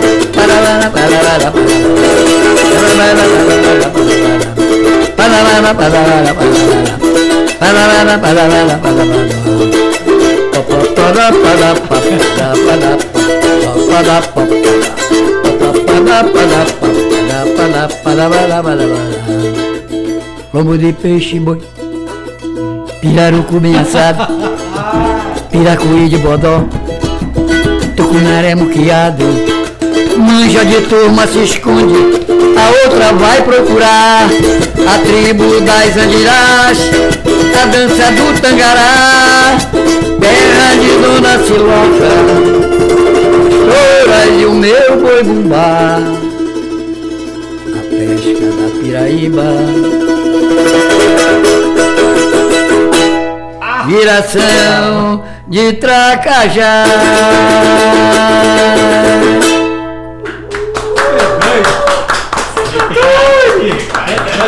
É o seguinte, a gente escuta a música gravada, ou escuta na televisão ou na rádio. Cara, nada se compara do que ouvir a pessoa cantando assim, na tédia tédia na tua frente, é um negócio. Ao vivo é outra história, é né? outro esquema, é outro esquema. Vocês aí que estão aí, vocês estão curtindo, ouviram, cara, mas, pô, tá aqui na presença do cara que escreveu a poesia, que esteve junto com outro lá, que fez a música, e ouvir é outra coisa, é outra coisa. Porque ela retrata um momento de saudade também ali, né, né Fred? Ela retrata assim, teu momento. Não, claro, né? claro, Assim, do- da tua reflexão, pô, Parintins, a terra, pô, a terra do futuro. A gente chorou muito, porre, meu irmão. Não, é Não, mas essa é né? original, aquela, aquela que se perdeu, é, mas é a mesma letra ou al- algo se Não, era um né? poema, era uma. Era uma muito O maior. Chico habilmente usou o que precisou, colocou algumas coisas, claro, dele, né? Que também conhecia a história, né? E tem uma coisa interessante que eu conto sempre, é que o refrão inicialmente era é, num carimbó que eu danço e tu dança pra lá e pra Aí eu capinava, eu vou dar cantar no carimbó que eu danço e tu dança pra cá e pra cá, pra cá e pra lá. Porque uma das músicas que o Chico gravou era carimbó, que era no Esquenta a Cabeça, perdi você, mas não há de ser nada, era um compacto. Naquela época era um, um disquinho, tinha do lado uma música, do lado chamava compacto duplo, né? Compacto simples. Aí o, do, do- do- o- o Chico gravou o, o, é, é, o, o- acabou pegando essa coisa do carimbó, né? E, e o refrão era isso inicialmente. Aí o parceiro dele, que foi o cara que eu falei anterior, Venâncio, né? Me chamou, o Chico ia gravar, o Chico já estava no Rio de Janeiro, bacana, no Meia, um apartamento. Ah, é, o Chico não era mais o Chico Samba. E aí ele virou o Chico da Silva do samba mesmo, né? É, que era a praia dele era samba mesmo, né? Na época era, era- e o Chico é um grande sambista mesmo, né? Um grande compositor. Veja bem, Chico tem uma, uma veia além do normal, na minha, na minha interpretação, é, por onde ele viajou, a, a experiência que ele teve, né? E de atravessar São Paulo e o Rio de Janeiro Sim. como músico, como cantor, chegar lá e dizer, olha, estou aqui, não é fácil não. é para poucos, né? E não é para muitos. essa foi a primeira composição sua, tio? Ou teve outras as, as primeiras? Como Não, foi a, pre- o senhor a- não, a, primeira, a primeira música a que eu compor? fiz, eu não tocava nada. Certo. Que é um. um aí, sério, infelizmente eu não dá, não dá, tocava desde criança. eu não, não, não dá para tocar aqui, porque eu toco ela no violão, né? Sim. E ela tem toda uma coisa que é um. Foi a primeira música que eu fiz, é, ainda estava na faculdade, e foi um momento assim incrível de muita saudade mesmo, de muita. A gente saía da faculdade meio-dia, né? E foi a primeira música mesmo. Não, não tocava violão, não tocava nada. Hum, Saudade foi a minha, minha primeira composição, só cantada mesmo, depois que eu harmonizei, quando eu aprendi a tocar. Ah. É, 1971, primeiro ano da faculdade, é, descendo da Paulista para mim, eu morava na aclimação, um Cambuci aclimação, na divisa do Cambuci com aclimação. Aí para ter uma referência, por exemplo, a Avenida Paulista termina é, num viaduto.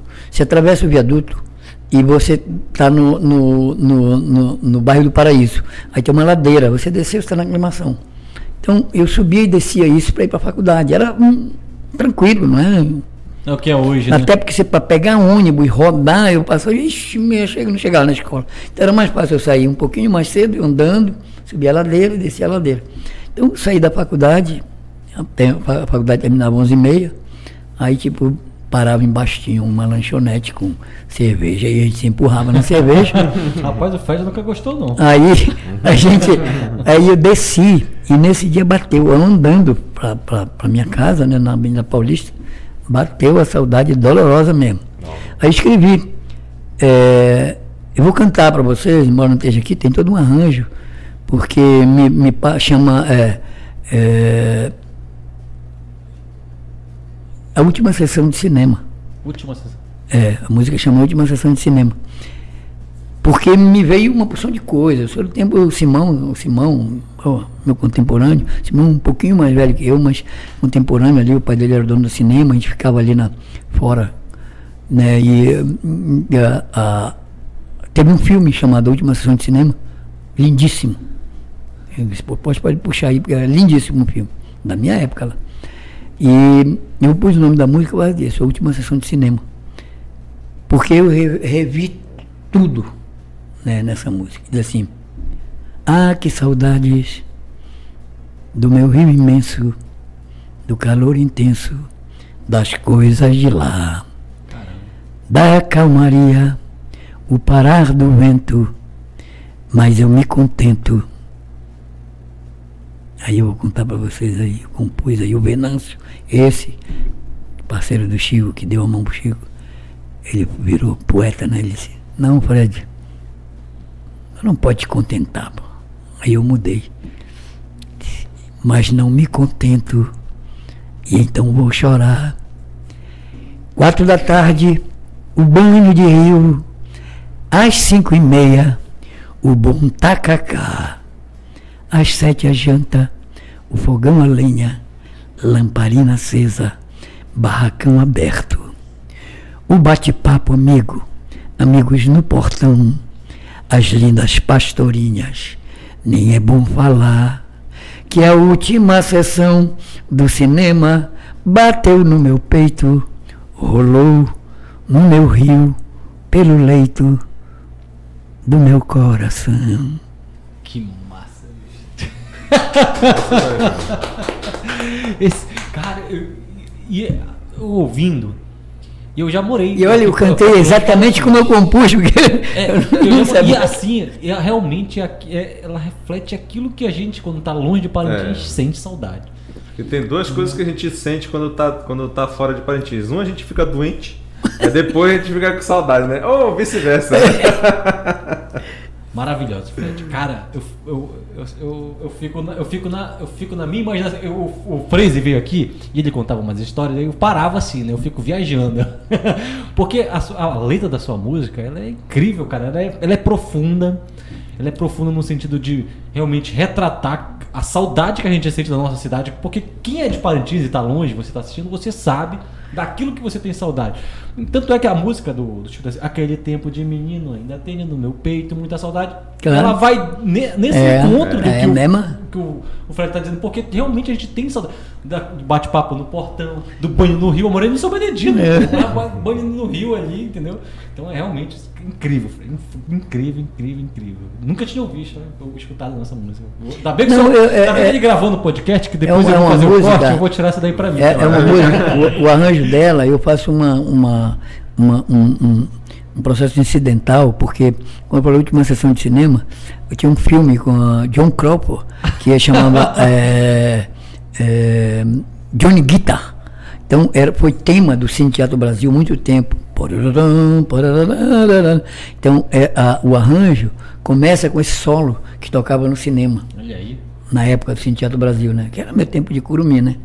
Então ela tem esse saudosismo histórico, né? Não é, é- é- foi uma- um momento. Uma Então referência, eu né, tinha que estar né? porre para poder fazer. Foi um. Foi um, foi um é, é o né? estalo. é, tem essas coisas, né? Que é, tem coisas que eu componho já pá, trabalho e tal, mas tem coisas, por exemplo, que vem mesmo. É uma coisa da. da- acho que nós somos uma antena. Nós somos Ah, tá, uma simples antena. E, e Fred, a primeira toada realmente composta, assim, você, toada de boi. Olha, de boi foi. Vou lembrar. A gente pede assim o senhor porque a gente quer o senhor tocando. cantando. É, não, A é. gente pede Não, assim, é, mas vamos- a por partes, a. Olha, eu vou lembrando aqui porque, ó, assim, a pedindo de desculpa aí pros assim. nossos, pros nossos compadres aí que estão nos assistindo aqui pelo Nada, aí. É que. Não, tô, eu vou tocar, né? É, o, foi, eu cheguei em 85, o Garantido perdeu. É, devo confessar que eu não tinha muita intimidade com essa rivalidade de, de festival. Foi, foi quando o senhor decidiu, vou largar tudo que eu tô aqui fazendo, vou voltar para Parintins. Foi em 85, então. Foi até, mas eu não decidi. Assim? Olha, eu vou para Parintins. Ah? É incrível, eu vou contar. Eu estava em São Paulo, é uma casa, e um grande compositor que morou comigo, Zeca Bahia, autor da- do Poço Solidão. Se um velejo repousasse na palma da minha mão, ele morava comigo. Tinha me separado e tal, né, da minha primeira mulher e tal. Lá. E ele estava morando comigo. E nós fizemos um show, saí do Raiz da América, que foi um, um grupo grande que eu participei, e fizemos um show no Teatro da Fundação Getúlio Vargas, chamado Flor da Magia. E teve um, uma- um- um- um- encontro lá do, do Partido Comunista, lá no Jabaquara. Foi uma porção de comunistas aqui do Amazonas para lá. Aí ficaram na minha casa lá, e o Zeca estava lá. E na época o superintendente de cultura era o Lino Xíxero, que foi presidente da Assembleia aqui, meu amigo e tal, gente. Bem, e o Lino teve lá nesse processo lá e teve na minha casa e me convidou. Nós tínhamos terminado de fazer o show na GV, Flor da Magia. Porra, vamos lá, tá tendo o pro- projeto Nossa Música. E trouxe a gente, eu e o Zeca, não dá, lá no Flor da Magia eram 12 músicos. Não dava para trazer, né? Veio só eu e o Zeca. Eu dividi com o grupo Tariri, né? E o Zeca dividiu com o Pedrinho Ribeiro, que é daqui. Aí ficou tudo em casa. Meu irmão falou, pô, já assistiu o festival? Eu digo, nunca, porque eu sempre voltei de férias, ou dezembro, nunca vi em época de junho, nem sabia como era o festival, não tinha a menor ideia, não tinha o menor conhecimento com o Ah, por festival. fora de tudo, né? Ah, por fora. Né? Primeiro envolvimento com música lá na porrada de noite, o Cacete Noite de São Paulo. Aí, eu, tá bom. Aí vim assistir o festival. Assisti e decidi ficar. Aí fui, voltei para São Paulo. Né? Isso foi em junho. assim, assim. Junho, o, o show lá no Teatro Amazonas com o grupo Tari foi dia 18, dia do meu aniversário, dia do meu nascimento, dia 18 de junho. É, aí vim assistir o festival, uma decisão muito louca. Fui, como eu fui para São Paulo, eu voltei. Aí eu fui a São Paulo, minha casa era alugada, entreguei minha casa lá na Vila Madalena. Hoje são dois prédios grandes que tem lá onde eu morava. Aí eu era uma casa, um terreno, cara, quintal, né? É, eu voltei, entreguei minha casa, peguei meu filho e vim embora para cá. Aí abri um jornal, era complicado. É, na época, só para ter uma ideia, eu cheguei aqui, mais ou menos o cachê de músico aqui era por volta de 50, 60, não lembro mais quanto que era.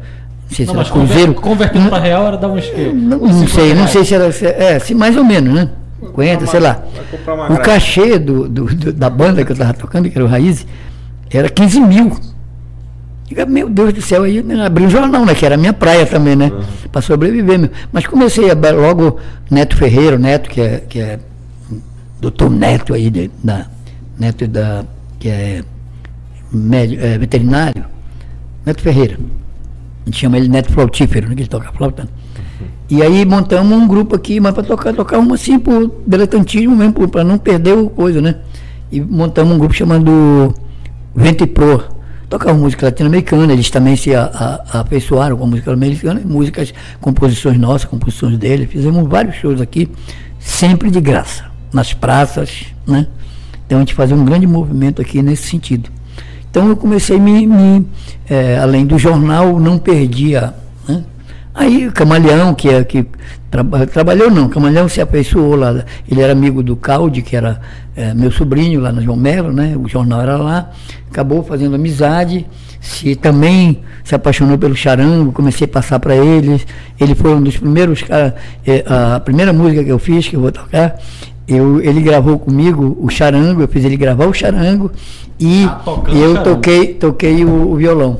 Aquelas fitas cassete e tal, para não esquecer, né? Que eu Ah. tinha feito essa primeira música aí. Então, o Garantido perdeu e foi no tempo de uma professora chamada Bagatelli, que deu, eh, parece que era de 1 a 5, ela deu 5 pro Caprichoso e 1 pro Garantido. Cinco pro- Putz. e eu não tinha muito envolvimento, mas eu passei no curral e tinha uma placa. 5x1, 5x1, 5x1, e eu não sabia o que era. Não, é que a mulher deu 5 solto, deu 5 pro caprichoso. E eu fiz 5x1 vai virar 6. Que é essa que eu vou tocar. Agora. E foi a primeira música. É, aí, E o Garantido ganhou, foi 90, 86. 86, vamos lá.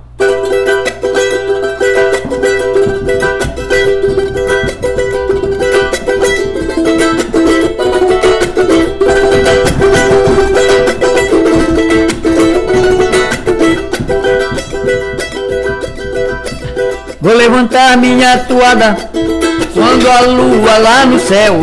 Vou levantar minha toada quando a lua lá no céu iluminar meu boi. Brincando para o meu povo, brilhando como as estrelas, fazendo tudo de novo. Cinco a um vai virar seis. Quando garantido rá, aí é que eu quero ver toda a ilha estremecer, a poeira levantar, dando a volta por cima, todo mundo a cantar, vivo encarnado branco, campeão desse lugar, vivo encarnado branco, campeão desse lugar. Vou levantar minha toada quando a lua lá no céu. Vou levantar minha toada quando a lua lá no céu iluminar meu boi. Brincando meu povo, brilhando com as estrelas, fazendo tudo de novo. Cinco a um vai virar seis. Quando garantido rá, aí é que eu quero ver toda a ilha estremecer, a poeira levantar, dando a volta por cima, com todo mundo a cantar. Vivo encarnado e branco, campeão desse lugar.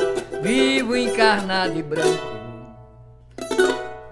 campeão desse lugar. eu quero ver quando 5x1 virar 6x1. Ah, meu amigo, essa é E virou. muito boa. E virou, né? Deu certo, né? Muito bom, muito Porque bom. quando o Garantido perdeu, o Garantido tinha sido penta. Tinha sido cinco vezes campeão também. Aí virou seis. Cara, eu, eu, eu vou escutando aqui na, na- no, no- no fone aqui, eu fico, eu fico impressionado com o instrumento, eu fico impressionado com a voz, eu fico impressionado. Eu fico. Rapaz, eu. eu demora muito eu começo a chorar aqui já. ouvindo o Fred. E aí, Fred, eu, eu- tu falou um negócio bem interessante, porque tu saiu, tu foi pra São Paulo, foi estudar, conheceu muita gente, fez muitos amigos. E aí, de repente, ficou um momento ali escuro do festival, o escuro ali do, do garantido, do caprichoso, porque você não, não- passou a não conhecer mais aquilo que estava acontecendo da evolução. Claro. E aí, de repente, se eu veio, se eu ver o festival, como é que foi esse, esse contato? Caramba, bicho, ficou tudo isso, cresceu e tal. Como é que foi assim, sua, essa sua, essa, esse seu pensamento? Você recorda assim? Olha, de eu eu- decidir eu- eu ir, que rapaz, eu- eu vou voltar de novo para Eu acho que é- foi muito intuitivo, porque da mesma forma que eu fui para São Paulo, foi uma coisa intuitiva. Né? Estava aqui, né, tinha algumas coisas na minha cabeça que se passavam pela minha cabeça em relação, eh, principalmente na questão da dessa nossa relação humana, né? Isso me preocupava muito porque eu presenciei muita coisa que de preconceito muito forte, né?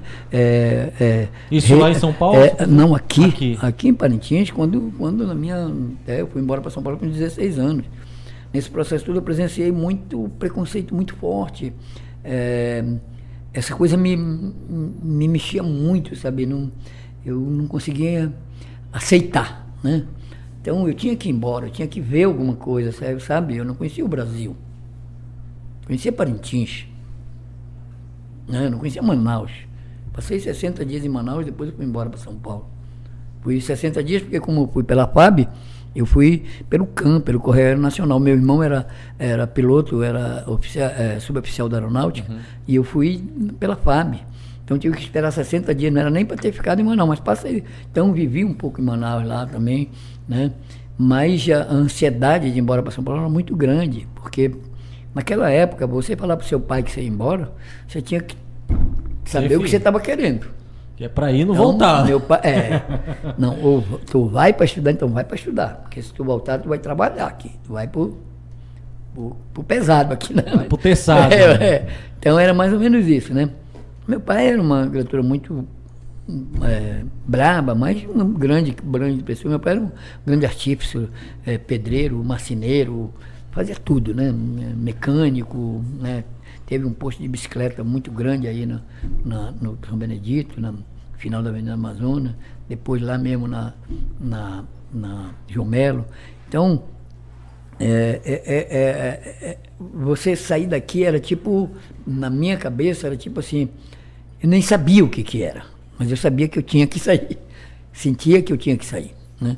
Que bom. É, hoje a gente tem a felicidade de ter as informações, até pelo processo hoje é, da internet, da, do sistema online, né? né? Então, é, da, da, da coisa virtual, ela trouxe assim, a possibilidade do conhecimento. É, o, senhor, o senhor falou, eu só cortando o senhor rapidinho, porque no, no podcast passado a gente trouxe o Fraser pra cá. E ele também teve essa mesma audácia. Eu tenho que sair, eu tenho que ir embora, eu tenho que conhecer as coisas, né? Tenho que ver. Eu preciso, mesmo assim, com as limitações de informação. É, é, é, foi doloroso no início, porque, como eu falei, ele falou do, do Tucumã, né? Não é só o Tucumã. A gente tem uma relação humana aqui muito diferente, né? Eu fui para uma família pa- pa- de São Paulo, meu irmão era casado com uma, um- um- uma, uma pessoa maravilhosa, descendente de alemã, todos eles eram descendentes de alemã, né? Quando eu cheguei lá, eles já não falavam alemão no dia a dia, mas eles eram descendentes de alemã, então eles tinham toda uma, uma rotina muito... Meu irmão milico, militar, né? Gente fina pro chu, nunca foi de chegar em casa vestido com farda, tinha o trabalho de sair de casa como civil e só vestia a farda dele lá. Então, um ser humano, um, um cidadão muito correto nesse ponto, entendeu? Então, fazia o trabalho dele, mas não. Ah, sou o cara. né? Ele era oficial da aeronáutica, mas não- nunca jogou isso na, na comunidade ali onde ele vivia, que era o bairro onde ele vivia. Então, isso tudo, sabe, é, é, foi trazendo uma, uma, algumas coisas, uma somatória de, de, de elementos para minha cabeça que acabou me, me, me, transformando no que eu sou hoje. Eu sempre Aí digo chegou assim, o momento de 85 ali, aqui eu vou, me- vou voltar de novo. eu, eu sempre digo o seguinte: nós, seres humanos, nós não podemos esquecer nunca. Quando eu falei aqui da coisa do Tolstói, que para você ser universal você precisa falar da sua aldeia, é uma coisa que me marcou muito, porque eu sempre digo o seguinte: eu não sou nada além do que a minha comunidade é, porque eu sou fruto dela. Eu não sou nada além dela. Entendi. Então eu não posso nunca tentar me sobrepor a isso. Né? E eu tenho obrigação de repassar tudo que eu souber para a minha comunidade. E a minha comunidade não é só Parintins. A minha comunidade é São Paulo, porque eu viver lá, a minha comunidade é o Brasil e para onde eu for. Eu acho que esse é o raciocínio. Agora falando em comunidade, né? O pessoal que tá lá no Facebook e no YouTube acompanhando, né? É, mandando várias, várias mensagens aqui, bem bacana. O Linaldo Tavares, grande Fred, esse conhece muito nossa cultura. O Iano Tavares, Fred é um monstro na arte e na cultura. Eu acho que é um monstro bonito, né? Um monstro né? de O mo- grande, né? o mo- agora o monstro- Verdade. Mesmo, mesmo significado de maestro. É um monstro lá. pequenininho, né? Geralmente o monstro é o grande, né? É, olha, a Violeta Góes, sua filha também tá Olha aí, a um Violeta, abraço, gente um- fina. Um beijo, né? Te amo, papai, você é um ícone. Isso é verdade, não é só porque ela é filha que tá dizendo. né? Não, mas é verdade, né? O Fred Góes é um ícone do boi, né? Eu falei isso. Iago Repolho, meu amigo Fred Góes, um dos grandes artistas que eu tenho a honra de ter a amizade. Você merece todo o reconhecimento. É o, é o Iago, né, que tá mandando. Iago Repolho. Thiago Repolho, gente boa. E tem mais aqui pessoal de, de- lá do YouTube, né? Cadê? Olha, olha que eh, Ulisses Góes, olha que show, o tio Fred, né, se apresentando. Luciana Góes, o pequeno notável, tá mandando. Rapaz, tá- Ai. o pessoal gosta em peso aí, né? É, olha. A Juliana Silva também tá mandando aqui um recadinho pra você, um abraço, né, forte. E agora estamos fazendo uma pergunta aqui. É, cadê, cadê? Que me mandaram aqui é Pergunta pra ele que história é essa de documento que tu jogaste no, no Amazonas, no Rio Amazonas. Agora é um mistério, né? Eu também tô curioso pra saber que documento foi esse, então. É, na, na verdade é o seguinte, eu tenho um fundo, tenho um pouco um fundo de fundamento sim. Claro que deram uma mixada aí, né? Ah, Mas é, tem fundamento sim, mas eu não joguei não. Acabou acontecendo realmente. Quando eu voltei para Parintins, né? voltei para Parintins, eu, né, já minha mulher, a Léa, né, Léa Costa, então, e a gente comprou geladeira, comprou aquelas coisas, então, e eu coloquei o, o- o- todos os meus documentos dentro do, da minha carteira de trabalho lá de São Paulo, né? Sim. Não. E em cima da geladeira. E esse, porra, aí um dia eu procurei, não achei mais o documento, nunca mais. Quer dizer, não lembro de ter colo- colocando, que depois eu vou concluir, né? E Aí, rapaz, esse documento procurei, perdi algum lugar, não achava. Aí passou, passaram-se muitos anos, eu, claro, tive que tirar, nova carteira de identidade, aquela coisa toda, nova carteira de trabalho, e foi esse processo tudo.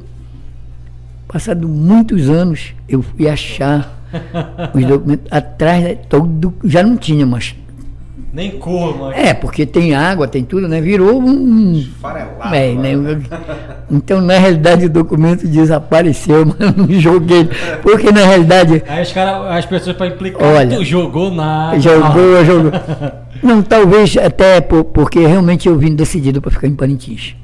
Eu vou contar uma coisa para vocês. Eu, eu- meus irmãos eram muito ligados à, à família da TV Crítica, o seu Calderaro, né? Cristina. Agora, o, o, Seu nome era mesmo Fred que- mesmo? né? o, Ben- o. Bené e o Vander, meus irmãos, trabalharam na crítica durante muitos anos, foram muito próximos ao Calderaro. Né?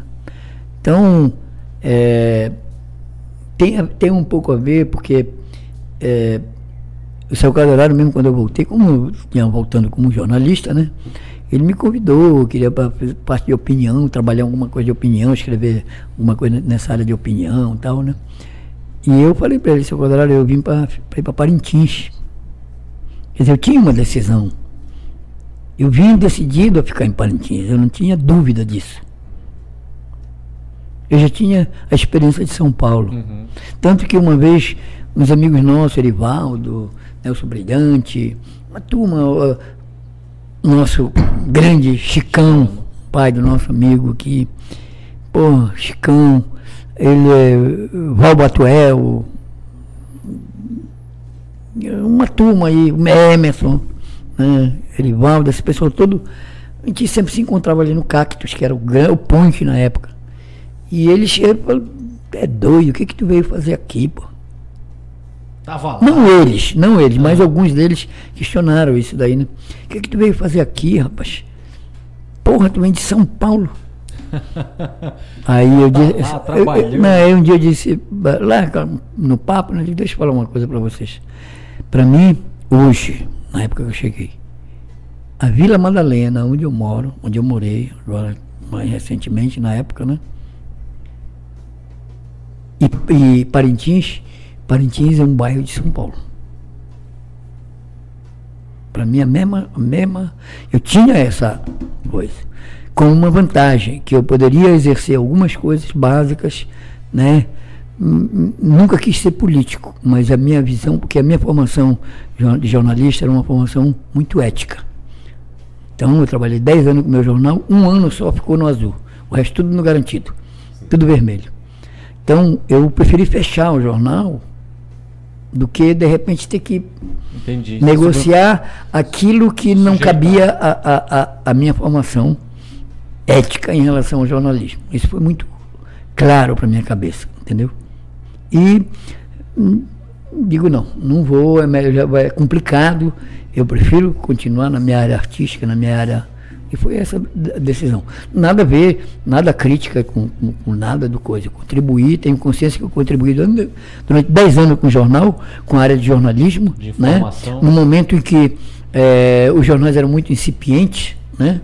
nós tínhamos aqui que, que, que a gente tem que também reconhecer, ó, eh, a- apesar da aparente simplicidade dele, do, do Cídio Vaz de Campo, que Deus o tenha lá, do, do famoso Tromba d'Água, que era o apelido dele, mas ele carregou o Médio Amazonas de alguma forma ali, tentando ser uma voz. Né?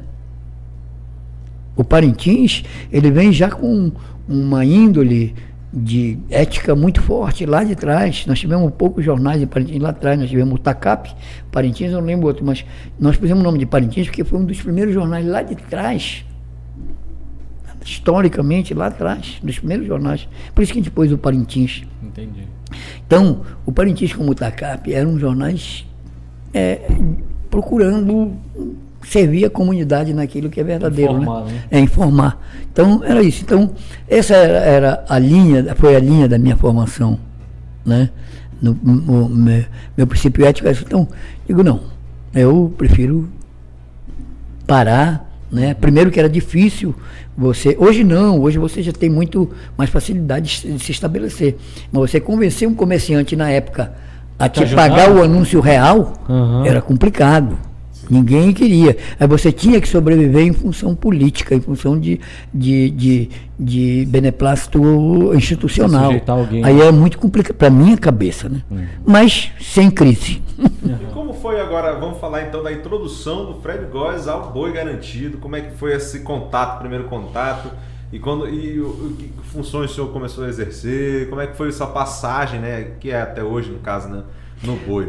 Olha, o meu processo foi muito natural. Eu, primeiro que eu nunca me impus a nada. Eu sempre contribuí.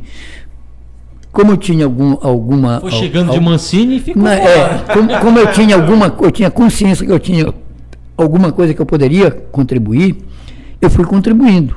Então, veja bem, é, acompanhava, logo que eu cheguei, não, não, não me, né, não me, me furtei de estar com todo mundo, né? Né? E acompanhava, adorava o processo, né? Tinha algumas coisas que me chamavam a atenção, né? E eu comecei a me aproximar desse pessoal. Né? Mas nunca com a intenção de, de cargo. Era Entendi. realmente fui, contribu Amizade, amigo, contribuindo, falei, olha, não vai por aqui, musical, sabe? amizade. Tipo, é, tipo assim, em 95, só para ter uma ideia, eu fui presidente em 92. Né? Em 95, lembra? Tiraram o Paulinho Faria da, do- de apresentador, nosso saudoso Paulinho. Eu fui lá, digo, não façam isso. Então, a minha contribuição era essa, não era de, pô, meu irmão, quem estava lá, digo, não faço isso, rapaz. Não, porque ele é assim, ele é assim, meu irmão. Na época parece que o, me parece, eu não tenho certeza, mas acho que o, o, o Gil, o Gil Mário, o Gil Mário é um produtor musical, diretor é, é de estúdio, né, o Romário estava no auge. Eu não tenho, não estou enganado. Sim, 95. É, 95, tá 95. É. Aí eu falei, eu falei, acho que era o Romário. Aí eu falei, pô, meu, olha, o Romário, detonam ele que ele está na boate, detonam ele que ele vai lá e faz o gol, cara. Aí fui lá tal. Então a minha contribuição era nesse termo, sempre tentando contribuir ali, olha, era é disputa, né? Sim. Tentando contribuir nesse sentido. Né? Aí de, é, foi isso que foi acontecendo. Eu nu, nunca me propus, a, nunca passou pela minha me envolver diretamente. Entendeu? Foi acontecendo. Por exemplo, quem abriu a. a para a gente resumir mais ou menos esse processo, uhum. quem abriu o, o, o, a associação para um, um associado muito mais amplo? Fui eu. Não por uma. Foi um momento. Não porque tinha, tenha planejado, não planejei nada. Eu passava, do, eu andava numa Caloi Dash, né? E vinha lá da, da Parananema, tinha tomado as minhas, de lei, né? Voltando, passo no, no Ilha Verde, estava tendo, uma, água, né, tava tendo uma assembleia, né? Aí cheguei lá, o que, que foi? Não, porque não sei o que. Tinha uma, uma, uma, uma, uma. Isso era 91. Né? Já, já, já tinha, a diretoria tinha saído e tal. E fim de 91, outubro de 91, novembro de 90, naquela época era um ano só de presidente e tal. Aí cheguei lá, o que estava acontecendo? Não, porque a, a, a, o boi estava sendo dirigido por uma uma junta governativa, porque não concordaram com a prestação de conta, não sei o que. Aí cheguei lá, estava Eliette, estava Erivaldo, estava um pessoal lá. Aí eu peguei e disse, vem cá, mas aí não vai ter assembleia, não, os caras não apareceram. Eu não, tá errado, tá errado. digo, não, tá errado, como? Vocês querem fazer assembleia? Sim, claro, pô, mas os caras não vieram. Não, mas pô, vocês, vocês são sócios? Aí pedi, pedi papel, tudo, fomos para lá e organizamos uma assembleia com os sócios que estavam lá e fizemos uma assembleia a, a, a, a Assembleia destituiu a, a, a, a, a, junta, e aí assumiram lá o processo. E eu estava dentro desse processo lá de, de coisa aí, mesmo estatuto, nesse dia. Isso por coincidência, vindo de bicicleta entrou no, entrou no negócio. É. Né? tá entendendo? Não, não, não houve assim, um, ah, eu vou, vou entrar no boi, não houve isso. Então eu peguei e falei, na, no momento lá, né? Eu falei, olha, nós estamos aqui, o boi Estava lá, o cara leu, são tantos cento, não lembro quanto que era, duzentos e poucos sócios, eram poucos sócios. Aí eu fiz a proposta, digo, olha, a gente está aqui, quem está presente, está presente, a Assembleia é isso. Uhum. Os sócios que são sócios, os fundadores estão aqui e tal. Vamos entronizar as pessoas que estão aqui como sócios também. Depende de vocês. Não, é perfeito. Então, então quem for é, é, a, a, os sócios real, é, é, é efetivos, assim. os sócios efetivos, vão reconhecer os que se levantarem, que querem ser sócios, todos que se levantaram, ah, fulano, fulano, e foram lá, assinaram e abri a primeira vez. Eu abri, se eu não me engano, duas vezes. Abri quando eu fui, quando, depois eu virei presidente do Boi em 92. Aí em 92 eu abri de novo. Aí, porque era muito fácil você dominar o, sim, sim, o controle do boi, sim, entendeu? Isso foi o que passou na minha cabeça na época, entendeu? Uhum. Aí, sei se foi bem ou se foi mal, mas na realidade fui eu que fiz. Entendeu? Aí o senhor, depois que virou presidente, aí o senhor foi ocupando já. Já, já estava estabelecido como peça fundamental. Mas já, não, já, ali o senhor não participava da parte não, musical ainda não. O Fred lá, não, não, mas ele está no artista. Não, não, tá, não, não. Sim, muita gente fala, que eu já conversei, que sem o Fred lá não tinha festival. Isso é a grande verdade. Porque ali na, na parte da, da, direção, da parte da arena, a das composições. Não, mas isso é depois. Isso é um pouco depois. Ah, já depois, né? É, um pouco depois. Porque é o seguinte, aí, por exemplo, isso foi em 92, eu falei de 95.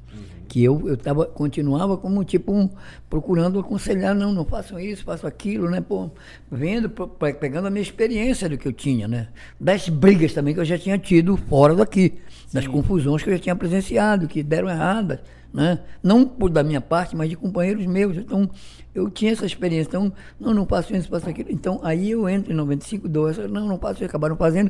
No final, no dia 30, acabaram chamando o Paulinho de volta, né? Eu lembro disso daí. Então, eu comecei nesse processo.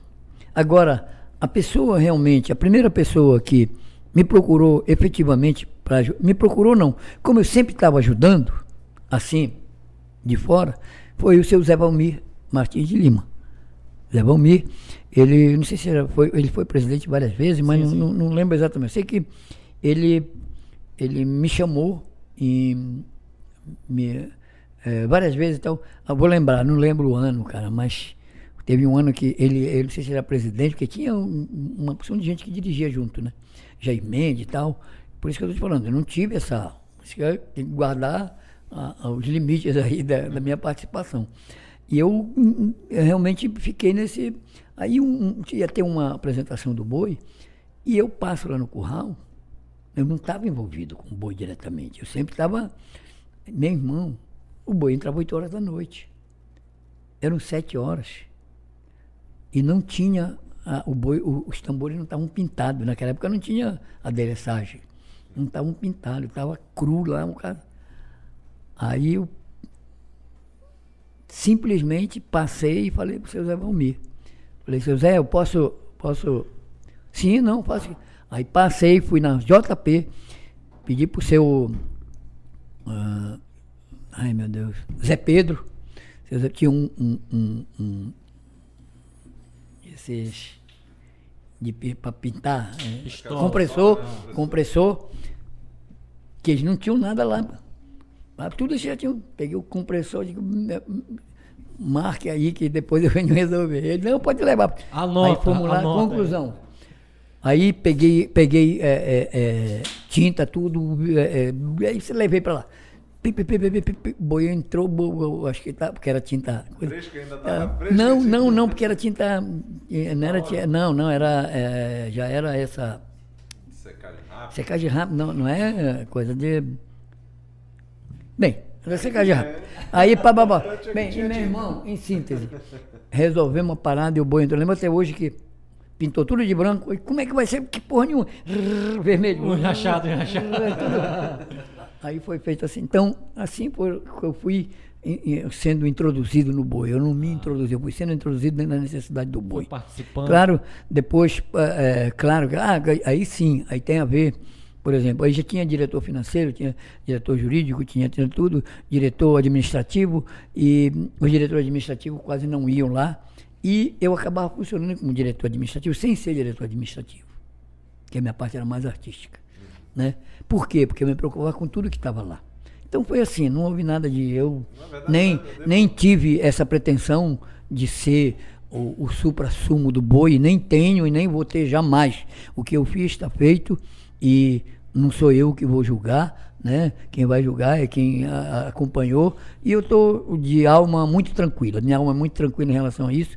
Contribuir e na possibilidade que eu tiver, vou contribuir com o boi. É, o senhor está nessa história, o senhor está fazendo essa parte de contribuição e o senhor tem muita informação relacionada à parte musical, né? Como é que o senhor observa essa questão do, da introdução dos instrumentos musicais no festival? De, quem intro- introduziu o charango, o teclado? Como foi essa questão dessa evolução? Porque antes só tinha o quê? A caixinha, logo já depois do tambor, né? A palminha, o cheque-cheque. Aí era aquela batida mais tradicional e começou a colocar essas, essa, essa questão musical aí desses instrumentos. É, é, isso foi um processo, né? Um processo, eu sempre falo isso. Eu tive um, um, umas entrevistas lá em Manaus, já falei sobre isso daí. É, veja bem, é, todos nós, nós que eu falo, vou citar uma opção de nomes aqui, né? Da área musical mesmo, né? Neil Armstrong no Caprichoso, é, é, é, no Garantido, Sidney Rezende, Grande né? os, só os grandes. É, Só os grandes. Paulinho, Paulinho Sagrado, né? No Caprichoso, Neto Ferreira, que também compôs lá, trabalhou. É, estou aqui puxando na minha memória, é, porque é um conglomerado de pessoas que, para mim, foram extremamente valiosas nesse processo da, da contribuição para o aperfeiçoamento profissional dos espetáculos do boi em termos musicais. Quando eu falo de Sidney, Sidney foi determinante também, trouxe uma harmonia mais, né, mais elaborada né, e, e fantástica, batida. Então tudo isso foi contribuindo. Né? Por exemplo, eu, eu não faço a batida, eu toco o boi, o meu ritmo de, de mão, não é o mesmo do Sidney, é o que sempre foi o tradicional do boi. Mas foi uma coisa que contribuiu para para a modernização do, do- da, do- da musical dentro do espetáculo do boi, né? Então, um, um- um caso necess... foi, foi um caso necessário, mas o, o senhor permaneceria nesse tradicional ou a- a- acha que o ideal é ter mesmo essa evolução como é hoje, né? A apresentação de boi, com toada, com a- o ritmo diferente, né? Sim, Porque a gente sente muita, muita, muita saudade, né? Eu digo assim, de, de- do, daquela música como o senhor tá tocando aqui, né? Hum. É aquele tradicional, aquela batida né, cadenciada que a gente sabe quando a gente fala assim, já vem a nostalgia né, do- do- dos tempos do boi de, de- de- do, do palco, o boi do, do- de rua, né? Então sempre tem, eu, na minha visão como torcedor, né? Sempre tem, acho que essa linha tênue entre querer a evolução do boi como, como técnica, como tudo, ou manter a tradição, ou dá para fazer os dois ao mesmo tempo e fazer o festival do. eu acho, eu acho que, eu, que é os dois. Veja bem, o Sidney acabou de me mandar um, um- um- texto que eu escrevi na apresentação do Regional. Claro que eu não vou lembrar aqui, né? porque Faz tempo, Chu. Mas tem um dado muito importante na- nesse texto que ele me mandou, que é a apresentação do primeiro disco do Regional. Um dado muito importante, onde eu chego e digo o seguinte, que é muito importante que a gente mantenha isso, essa, essa questão da tradição, da, da nossa origem, né? Mas não, nós não podemos deixar de trazer impresso no que está sendo feito no presente a possibilidade de um, um, um, um- não vou falar nem de avanço, de elementos que possam contribuir para o engrandecimento dessa questão musical, dessa questão musical. Não dá para você abrir mão, né, do que é do que se aperfeiçoa, né? É como se nós fôssemos negar a possibilidade dos estudos que nós tivemos. Não, vamos ficar com eu fiquei até o primário, não, estava bom, está de bom tamanho. Acho que não é por aí. Eu acho que a música é um, é um, é um conceito é, e é um, um conceito muito é, universal, né? A música é matemática. Se você errar, você so, soa mal, né? Mesmo que seja, mesmo que seja intuitiva, se errar alguém diz, porra, ficou ruim, né? Mesmo que você não seja músico, então é, é- ela ela é, ela é, é matemática. Então, e essa matemática o ser humano domina em vários campos, engenharia, arquitetura, e a música é, é, é- é uma parte desse universo, entendeu? Então, não dá para você se fechar em copas, ah, com meu saudosismo. com- adoro, adoro o Parintins de antigamente. Meu irmão Raul dizia o seguinte, que Deus o tenha, tinha essa discussão quando enrolasse. Não, antigamente era melhor. Ele falou, não, porra nenhuma, não tinha água gelada. a brincadeira, né? Mas é mais ou menos isso, né? E, e- e, Fred, posso pedir pra você tocar mais uma música pra gente? Toca mais uma musiquinha. Tira mais uma casquinha aí do charão. É eu ok. Deixa eu molhar a palavra aqui. Ah, tá. Pode, pode lubrificar aí a Vai vontade. afinar o bico ali, que tá desafinado o bico.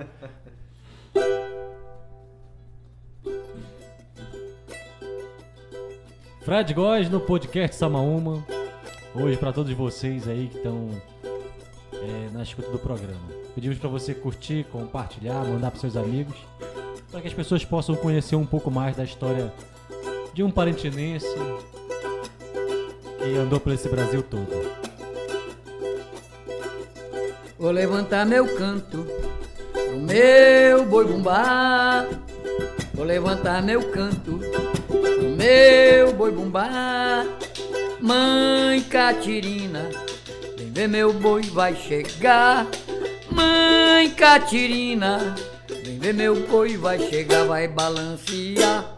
Meu povo, meu boi vai balancear, vai balancear. Meu povo, meu boi vai balancear. Oi, balanceou, balanceou, balanceou. Oi, balanceou, eu quero é ver balancear. Oi, balanceou, balanceou, balanceou. Oi, balanceou, eu quero é ver balancear.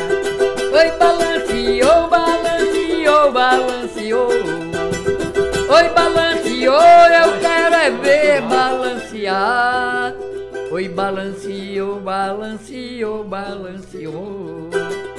Oi, balanceou, eu quero é ver balancear. Mãe Catirina, vem ver meu boi vai chegar. Mãe Catirina, vem ver meu boi vai chegar. Mãe Catirina, vem ver meu boi vai chegar. Muito bem. Essa é uma das vozes que até hoje a gente escuta, né? Tocando Israel, tocando, já vi várias vezes, né? É, em vários programas também, nesse, não na exaltação, né? Essa é uma das clássicas, né? Que a gente pode falar. É, é interessante. Antológica Eu quero contar, quero contar para vocês a história dessa toada, que é o seguinte, a Léa, minha companheira aí, minha esposa, minha companheira de vários ve- velhos festivais, ela cantava, grande cantora, né? na- Canta muito É. verdade. e conheci a Léa cantando, né? Nada, ma- nada mais justo, É, né? me apaixonei. Nada mais correto.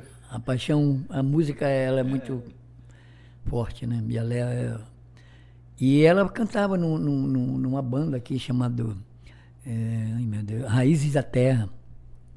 Aí eu conheci ela cantando lá no aeroporto, num, num evento, até o Pinduca na época, né? Pedrinho Ribeiro era secretário de Cultura e tal. Uma promoção lá. E hum, eu resolvi fazer um forró para Léa cantar.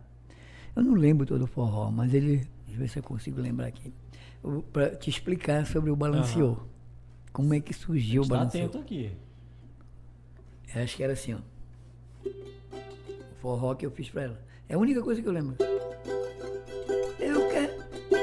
Quero ver Maria Rita balanceando no salão.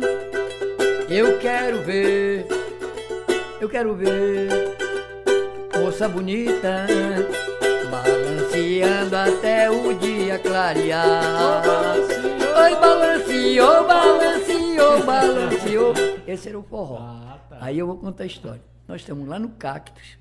Naquela época era gravado assim, é, gravadorzão, né? Em vários lugares. Ilha Verde, ele sempre tinha. Em casa do, do- do menino lá do, do- do Banco do Brasil, contrabaixista, Delsa, Delsa, Deus não lembro o nome direito, e era lá de, de Santarém, bem. E estava no carro, já estava muito. Aí bacana tomando, né? Falei, Fred, estão gravando a, a- aquela escolha. pessoal- ó, pessoal olha como não era, não. como era que se escolhiam as toadas do boi. Zezinho, então todo mundo na casa do, do Zezinho Faria. Estão gravando lá, todo mundo, porque eles querem que tu vá gravar tua toada. Aí, tá bom, fui pra lá, mas eu tava trincado já. Aí cheguei lá, gravei. Ah, beleza. No dia seguinte, tinha. Onde é o. o, No o dia seguinte ela passou. Onde é o coroa? Onde é o coroa? Ali tinha um bar. Pessoal da família Garcia ali e tal. Antônia, né? Antônia. Aí, nove horas, já tinha tomado no dia anterior, né? gravei lá. Nove horas da manhã me acordaram, o Val Batuel, o Júlio, o Chicão. Não, vamos pra lá, rapaz, é sucesso, caralho. Não era o tal do. Aí eu falei, que porra é essa, meu irmão? Tinha. Aí, sa- sabe como era a toada? Era só isso aqui. Que eu tinha mostrado pro Dicolói. E o Dicolói estava lá na casa do Zezinho. Porra, o Fredinho tem uma, uma toada porrada. Mas não tinha o tal do balanceou. O balanceou era do forró que eu tinha feito pra ler. Aí era assim, ó. Vou levantar meu canto, meu boi Esse chumbado cantando. Mãe Catirina, vem ver meu boi vai chegar. Mãe Catirina, vem ver meu boi, vai chegar. Era só isso. Aí no, no álcool, Ah. é balancinho. Ele já emendou com a outra lá. É interessante, eu estou contando ficou. porque é interessante. E aí- Não, sim, e aí ficou e ainda passou a toada. ainda. É, passou aí, ó. A- a- o Não, cheguei lá, Passou meu não, irmão foi o carregado, dia, foram o o dia inteiro lá de Você Ai, Você ainda lembra que o seu E eu ficava assim, caramba, que que é isso? Que era só, mãe Catirina, vem ver meu boi vai chegar, mas rapaz, tava com outra, assim que é. Essas coisas de, eu vi um, um- um depoimento de um compositor falando que ele tinha parceiro de, de parceiro de bafo. Como é parceiro de bafo? No Jô Soares. É não, lem- não lembro o nome dele agora, um compositor famoso. Aí ele pegou e dizia assim, Pô, João, tem um parceiro de bafo. Como é parceiro de bafo? Rapaz, o paciente conversou para fazer a atuação, só que o parceiro dormiu. A gente tomou uma e o parceiro dormiu. E eu fiz a atuação. Sim, mas é teu parceiro? Sim, claro. Porque se ele não tivesse ali, eu não teria feito, Não pô. tinha inspiração. Tava ali só. o negócio, né? e, Fred, e dessas toadas assim, qual é que o senhor assim, pô, essa aqui é a minha favorita. Essa do balanceou eu sei que tem a ver com a sua mulher aí e tal. Mas qual, qual que o senhor pode dizer assim, pô, essa aqui não, essa aqui é top das galáxias. Senhor- Ah, ah, ah, aqui- aqui, o senhor- não, é porque é difícil de falar, é aquilo que eu falo.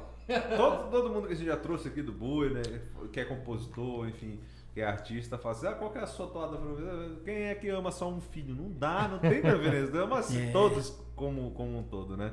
Mas a gente sempre tenta perguntar assim, olha, qual é aquela que te, te emociona mais, aquela que marcou mais um período do Olha, seu- da sua é- vida? é- É, é complicado. Conto- Bill, ô Bill, ô, felicidade de estar contigo aqui, meu irmão. Eu digo mesmo. Ô, mano. Não, esse, olha, imagine, não sei quantos anos tu tá, quantos anos tu tá, Bill? 32, eu acho. 32, né? Até perguntei. Eu tenho 73, eu conheci, eu conheci, ainda era Billzinho. Agora não Olha dá o mais, Billzinho aí, ó. Não é o aí? E Tá convivi, convivi com eles, né? E de repente estar aqui é uma, uma felicidade enorme. Que o meu compadre com certeza está tá nos vendo aqui. Tá aqui junto. Sabe, do, do, do, do carinho que a gente tem por vocês, né? Minha comadre Mê, minha comadre Mê, no meu coração. Com, oh, meu Deus. Ei, meu irmão, curti muito com a minha comadre. Amamos na maroca. Oh, minha comadre, minha comadre aí. é uma cabeça maravilhosa, grande. Foi uma das criaturas que eu mais conversei aqui quando eu voltei. Porque não fazendo qualquer diferença, nenhum preconceito, assim, de conversar mesmo, sabe? Entendi. Conversão muito, muito, muito. E, e sempre foi muito carin, carinhoso, as conversas sempre muito carinhosas em termos de do que a gente dividia dos nossos conhecimentos na época das nossas conversas. Então eu guardo assim a minha comadre meio com, com muita força no meu. aqui ela, qualquer coisa nós faça uma visita lá. Ela está aqui em Parintins? É, Ai, que legal. Oh, meu Fazer Deus. mais um- uma Oh, reunião, né? Oh, que, que bacana, né? que bacana, que bom. A gente faz outro podcast lá, assim, sem, sem Vamos, né? gravar, né? Pois é, mas aí essa introdução do, do charango, por exemplo, tio, é, essa daí foi o senhor que trouxe pro boi? Teve alguma uma, uma situação assim que, olha, a partir de agora tem, né? Porque antes era a gente falando né, sobre o, o batuque, né? Sobre a parte do violão e tudo mais. Aí essa introdução, o senhor, o senhor É, recorda é, é, existem algumas coisas que você não pode ter modéstia, né? Sim, sim. É, não mesmo.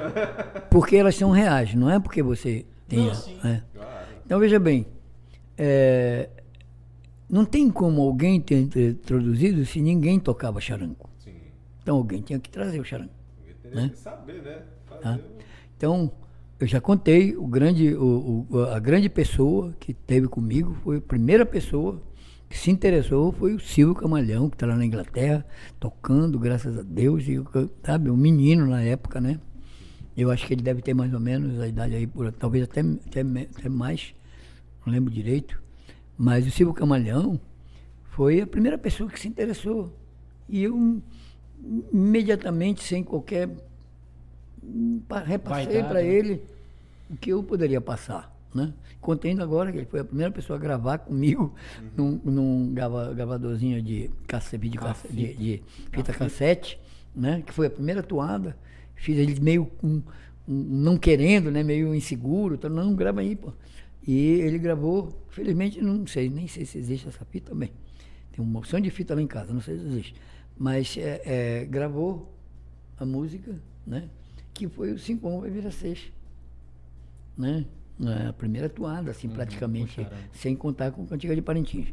Mas, é, e o Camaleão foi o que, que, na realidade, ele foi o grande divulgador do charango para as outras pessoas. Mas, por exemplo, Alex Pontes esteve comigo. O Alex foi. Aí, aí eu estou falando com a maior tranquilidade do mundo. O Alex, é, infelizmente, ele praticamente não, não, depois não se dedicou ao charango. Mas do que eu conheço dos charanguistas, que eu conheci, grandes charanguistas, né, é, que trabalharam comigo, inclusive, o Alex foi o primeiro de Parintins que eu senti o domínio total Do charango. pela pegada da mão direita, porque aqui, mano, é uma coisa. A mão direita que manda aqui, entendeu? E a, a mão direita do Alex era o, o bicho. Era o bicho na época. Ele teve algumas vezes comigo, então eu digo, não, eu não ensinei o Alex. Ele foi lá comigo, pediu alguns dados, mas ele já tinha, já tinha percebido. Ah, não sei se foi com o Camaleão, Noção, com quem né? foi, né? Não foi exatamente comigo, mas ele já tinha, Já tinha já tinha, noção. já tinha noção, tinha domínio, né? Eu senti no domínio e foi tanto que ele gravou várias vezes com a gente na- no próprio, apesar de, ah, de- ele trabalhava com, com o, o pessoal do Caprichoso, mas ele gravou com a gente vários discos do Garantido, mão direita fantástica. E, e hoje, né, em termos de charango, para mim, o, o que está aí, está aqui, presente com a gente, é o Clevinho. Clevinho é mão direita. é, Clevinho tem uma. uma, uma, uma- uma- ele é um. ele- o Clevinho, acho que ele nasceu na Bolívia. Porque ele tem um domínio da mão direita e do, do, e do controle do charango, da sensibilidade do charango. Claro, eu toco, eu vim tocar aqui para vocês, mas não tenho mais a, a mesma coisa quando eu estava tocando todo dia, né? Eu tava- e o Clevinho toca, não sei, também não toca todo dia, que ele tem, tem, é, tem, tem os afazeres dele, mas toca com moçada aí, é um grande charanguista, gravou com gente muitas coisas, então é, a, a- sensibilidade, huma- a sensibilidade de mão dele é, é enorme. Né? Então, veja bem, eu não, não quero ser pai do charango. Pai do charango é o, o- a família, Oro, a, a família é, Orozco, lá da Bolívia, é, o, o Gércole Monteiro, lá do Chile, que faz do charango. Eu sou um- um- uma pessoa que aprendi a tocar charango e trouxe para Parintins o charango, não para mim. Eu já tocava lá. Né? Agora, o charango não foi introduzido no boi aqui. O charango foi introduzido no boi em São Paulo. Porque eu participei de um grupo, era o grupo Chasque, onde nós fazíamos a finalização dos espetáculos do Chasque, eh, os últimos 20 minutos eram boi. Era boi. A gente entrava, que Deus o tenha, Enzo, que é um, um chileno quase dois metros de altura, eu do lado, eu do outro, era uma cabeça de boi, com aquele, aquele, aquele ba- ba- badalo que vai, eles colocam no, pro boi para ouvir o boi onde o boi tá. Lá, Era só a cabeça, né? Ali a gente entrava, entra- era o, último- o final do espetáculo do, do Chasque, a gente entrava arrastando com aquilo, né? E aí a gente faz, eh, aí começava a toada. Puxava como se fosse puxando um boi. Aí começava a toada. E a gente tinha a Rabeca, o Enzo, tocava. O Enzo foi marido da Tânia Alves, convivi com a Tânia Alves, uma criatura maravilhosa, né? E e- ela, ela convivia sim, conhecia a Tânia, tive na casa dela, o, marido, o Enzo era meu amigo, foi marido dela. Gravei algumas coisas lá com, com eles, né? Tem uma música minha na, no primeiro disco da Tânia, no primeiro, eh, eh, primeiro, primeiro LP ainda, que chamava, né? Aquele vinil, chamado Pisando em Ovos, que é uma música que eu fiz com o marido dela, com o Enzo, e um outro companheiro nosso do Raiz da América, que é o Shaquires, Oscar Segovia. Filho dele é Shaquires. Então, esse Pisando em Ovos está no primeiro disco que ela fez. Está lá, é uma obra que a gente fez tal. Eu nem lembro mais como é também. Que, hum, que Tanto foi- tempo. né? Te juro que eu não lembro, foi um, um- um momento e tal. Mas a gente fez isso daí lá. Então, nós temos essa, essa, essa, essa história Uhum. aí, né? Com uma coisa, para mim, sempre natural. Eu, eu nunca fiz nada é, com planejamento. Pois é, aí o instrumento foi bem aceito, né? Assim, na, na toada ele casou, né? Na arena, casou bem, né? Por quê? É. Porque existe um ritmo latino, é, latino não, um, um ritmo andino, que chama o Aina. Né? Ele faz assim. A batida do ritual. Donde está mi negra ay bailando? Cargada de su agüita bailando.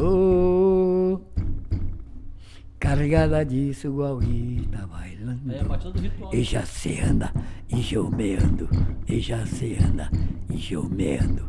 Negra, samba, sempre adelante, aunque tu lante.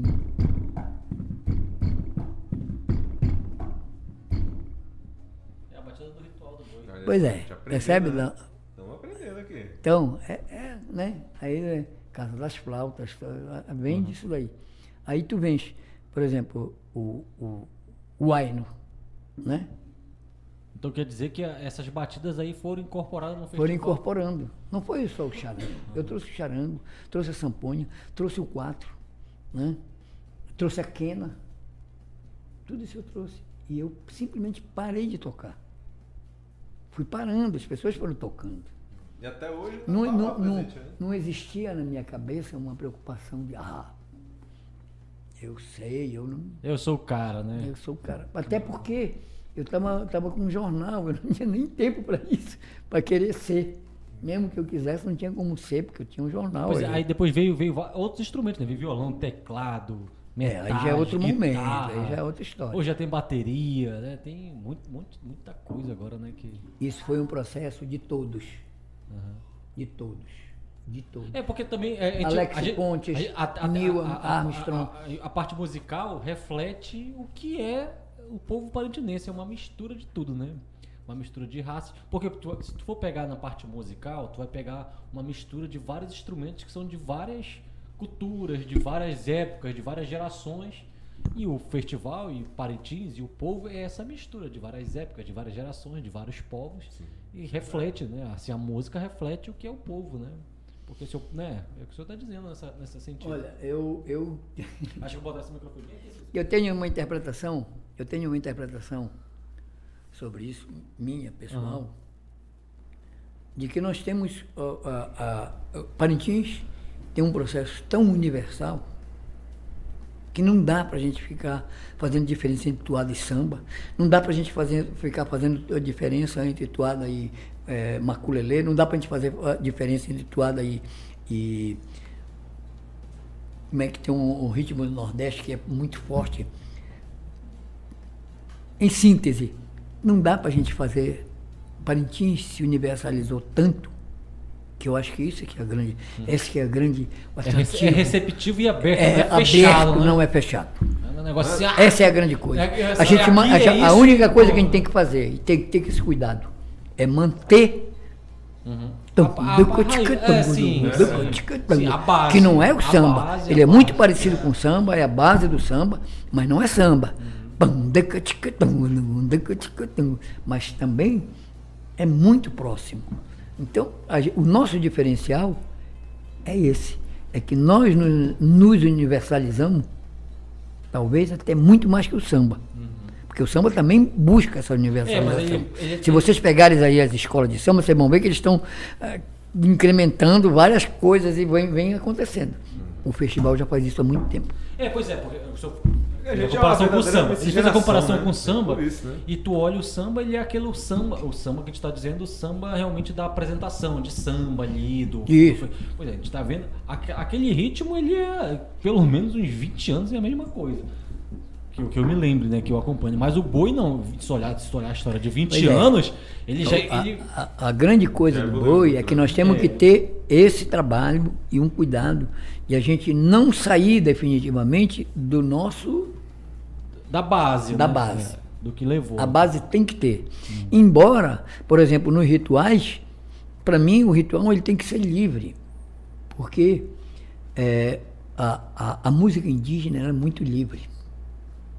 Eu vou, vou lembrar uma coisa assim, por exemplo, É, eu conheci uma indígena, já falecida, chama Nairá é, Tainá Noridinã. Ela cantou com Rita Lee, ela era hermafrodita, teve que fazer uma cirurgia em São Paulo, então ela já é falecida. E nós gravamos algumas músicas com ela. é, e é, ela, é, a, a Tânia gravou uma música, ela chama Rawa Xarahu, que era uma coisa assim.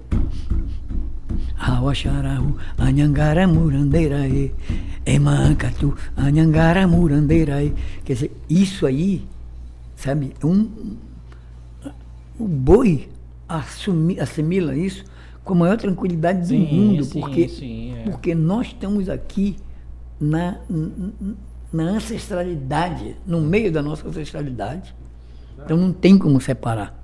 Pois é, então, então essa questão do instrumento, a gente estava falando sobre, é, sobre isso, é uma coisa muito natural da evolução do aceite, na verdade, né? Do Sim, aceite. Claro, se a gente for, for contar aqui como que foi, é, é muito tempo, a gente vai passar vários Ah, dias. a Mas é o faz- seguinte, pode fazer a nós parte tivemos, dois, é o três, seguinte, do quando eu quando eu estou insistindo em falar que todos os, o- esse pessoal que está aí, né, é, os músicos que participaram disso, eles foram muito importantes nisso, porque segurar a onda na época, aonde a gente teve que ir para a Universidade do Amazonas, discutir porque a gente estava deturpando a, É, porque já a teve ano que tradição, teve até porque a gente estava arena, né? Pois é, teve, nós fomos para a Universidade do Amazonas eh, discutir, colocar a gente numa berlinda, como se a gente estivesse estuprando a, a tradição.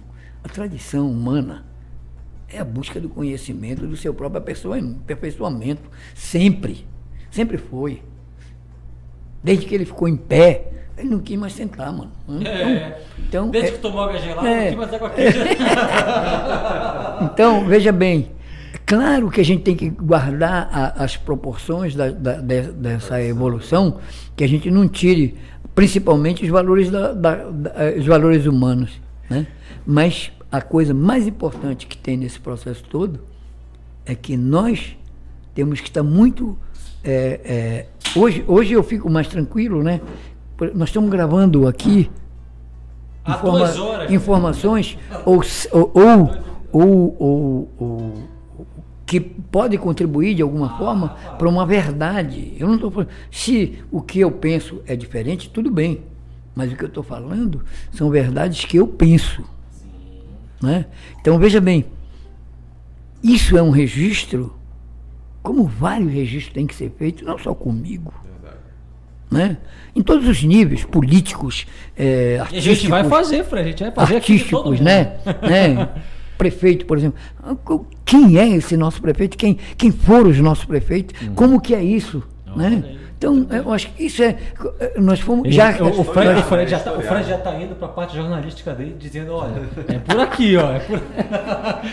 E Fred- não, e ele falou, falou e não cantou a música do filho dele, assim, a música que mais toca o coração dele, a toada. Eu não cantei, não? Não, não, Dá cantou, não cantou a toada assim Não, que. Pelo amor de Deus! É, não, a gente tá aguardando aqui, estamos só. Né? Pô, Mas eu- o palco é seu. Hoje, tá hoje, Não, pois é, hoje que a gente está de VIP, né? Aqui, Vocês- Vinha do interior de Parintins, a gente tá VIP aqui.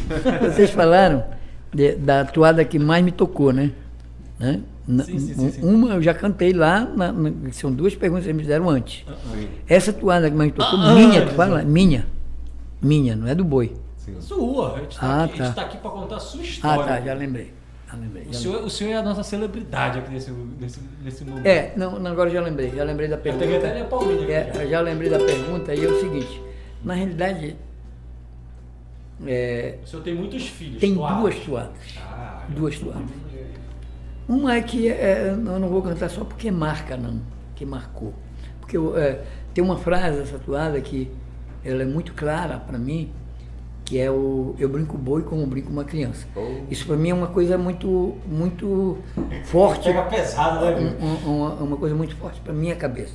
Ou seja, para você brincar com uma criança, eu não posso ter ojeriza ao caprichoso. Eu, no mínimo, tenho um respeito e reconhecer o caprichoso como um, um grande boi. Né? Então, é, é- é como, como um torcedor é, é, de origem do garantido, é esse o sentimento. É, é, eu vou passar depois para Carla esse texto, porque chama Arte de Brincar, né? onde eu falo sobre essa questão de ser caprichoso e ser garantido, ser vermelho e ser azul. Um né? texto seu. o Tiago dizia o seguinte: a maçã tem que ter dois lados. Né? Tiago conversava muito comigo sobre isso, grande Tiago. Então ele escreveu um texto sobre isso, né? É, Os dois lados da maçã, que é sobre essa questão da garantia de capricho. E azul e branco, ser azul e ser vermelho.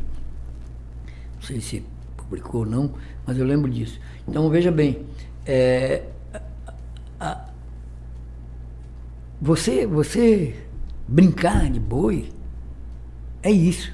É a tua capacidade, do respeito que você pode ter ao outro que brinca do outro lado. Sim.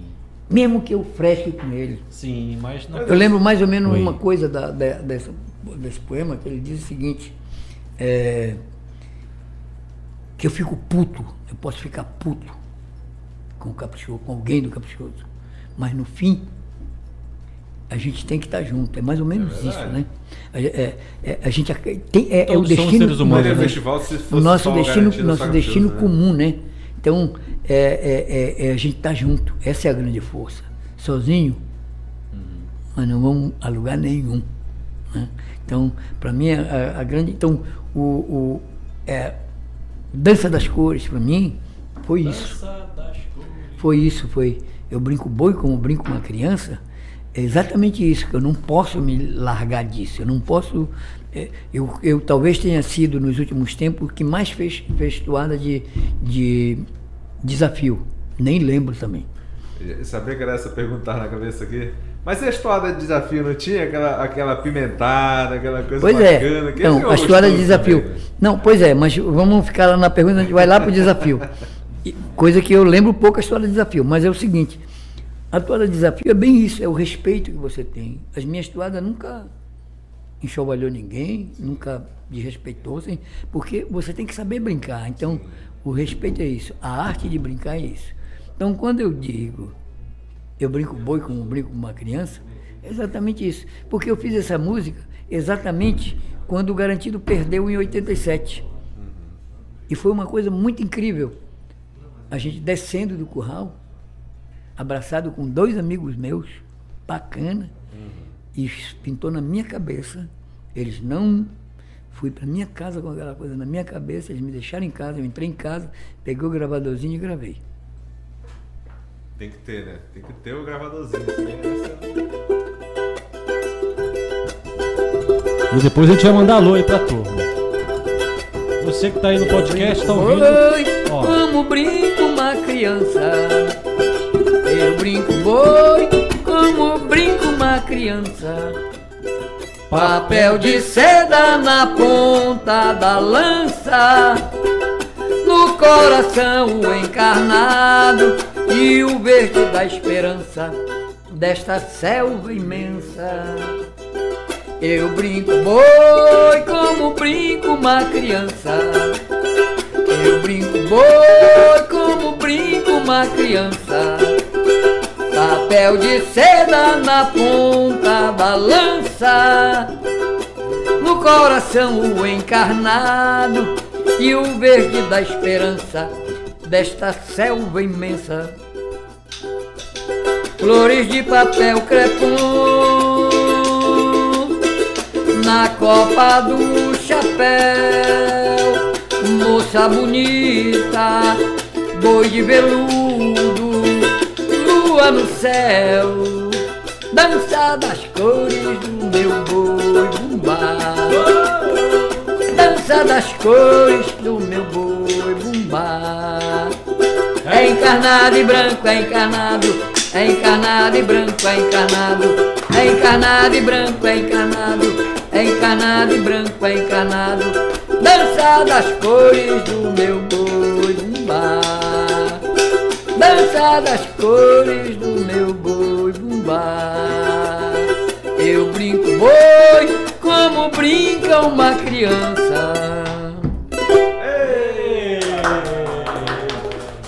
Nessa da hora da encarnado e branco encarnado, que a galera pula e faz aquele alvoroço, é coisa boa. Nunca fui né, na arena, nunca fui lá na, na galera Como muito. O homem é muito brabo. E Olha, é- quando e- eu for é pra interessante, finalizar, vocês eu, eu. Não, finalizar só tá querendo. Ah, a gente só vai embora quando, quando o sol convidado raia. se levanta e vai. É, ele, não tem uma, ele- não tem uma toada que o sol vai raiar, não? Não, é, é, daí era uma. Você chegou a fazer alguma toada de despedida também, tio? Você não lembra de alguma? Não. Que essas daí eram também muito Não. emocionantes, né? Quando saía. É, na a história de despedida. Eu nunca essas- fiz história de despedida, porque, assim, pra minha cabeça, o boi era muito. Nunca foi minha praia, essa coisa de. Né, era coisa muito tocante, né? Desde o início lá, bandeira. É, adeus, morena. Adeus, morena bonita. Até lá. Essas coisas eram, sempre foi muito tocante, né? Então, Chico da Silva fez, meu compadre Emerson fez, todo mundo fez. Eu nunca tive assim, coisa de, de fazer, porque era uma coisa assim para mim que não, não tinha por que me despedir. Tinha que. É ficar na festa É. inteira, né? É eles que se despeçam de mim. Quero me despedir, né? E, e- e, Fred, eu acho que é, é, a gente ouvindo você contar e vendo as suas histórias, você foi chegando, chegando, chegando, mas hoje o fato é que o boi não pode ser contado mais sem a sua participação, né? Você ficou marcado na história do Festival Folclórico de Parintins. A sua história de vida, depois de ter vindo ou até antes, ela tá ali entrelaçada com a história também da evolução da toada, da chegada de um monte de coisa, nessa questão todinha do festival, Artística, é, né? artística. Então, esse chegar de mansinho ficou na história, né, de Parintins. Eu acho que esse é bem É, eu confesso que eu, Marcante, né? eu confesso que eu hoje eu tenho consciência sobre isso, né? Não vou isso é ser- importante. Ser hipócrita É, também. Não, né? isso é importante. Mas é, tenho consciência sobre isso. Só que eu, eu nunca imaginei isso. Nunca É. pensei que. Não foi planejado assim, ah, papo. Nunca pensei que fosse chegar nisso, né? Até porque eu, tive, eu tinha muita preocupação e tenho ainda, né? É, do aperfeiçoamento do, do espetáculo do boi, não do garantido, o espetáculo do boi para o festival. Esse boi que eu falo, boi, os bois que vão se apresentar no festival. A, a preocupação é, com a profissionalização desse espetáculo. Né? É, é, vou voltar àquela questão da saudade, o saudosismo ele é salutar, ele não é ruim não. Né? Mas nós não podemos viver de saudade. Senão Ninguém vive para, de né, saudade. no tempo, né? Senão tu A gente para não- A gente não vive de saudade, não tem como.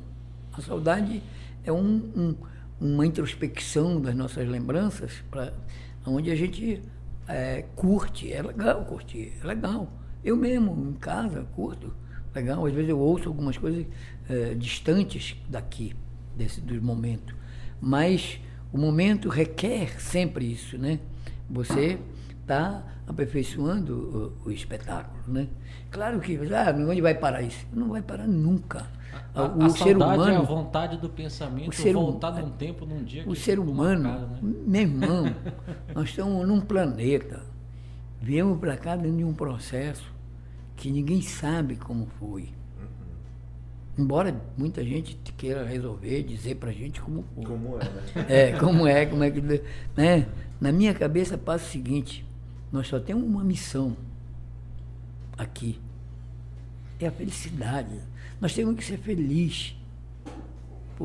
E essa felicidade depende dessa multiplicidade de valores, de reconhecimento do outro, né? do, do respeito ao outro. Da, é- essa é a grande, a grande aí? mágica, né?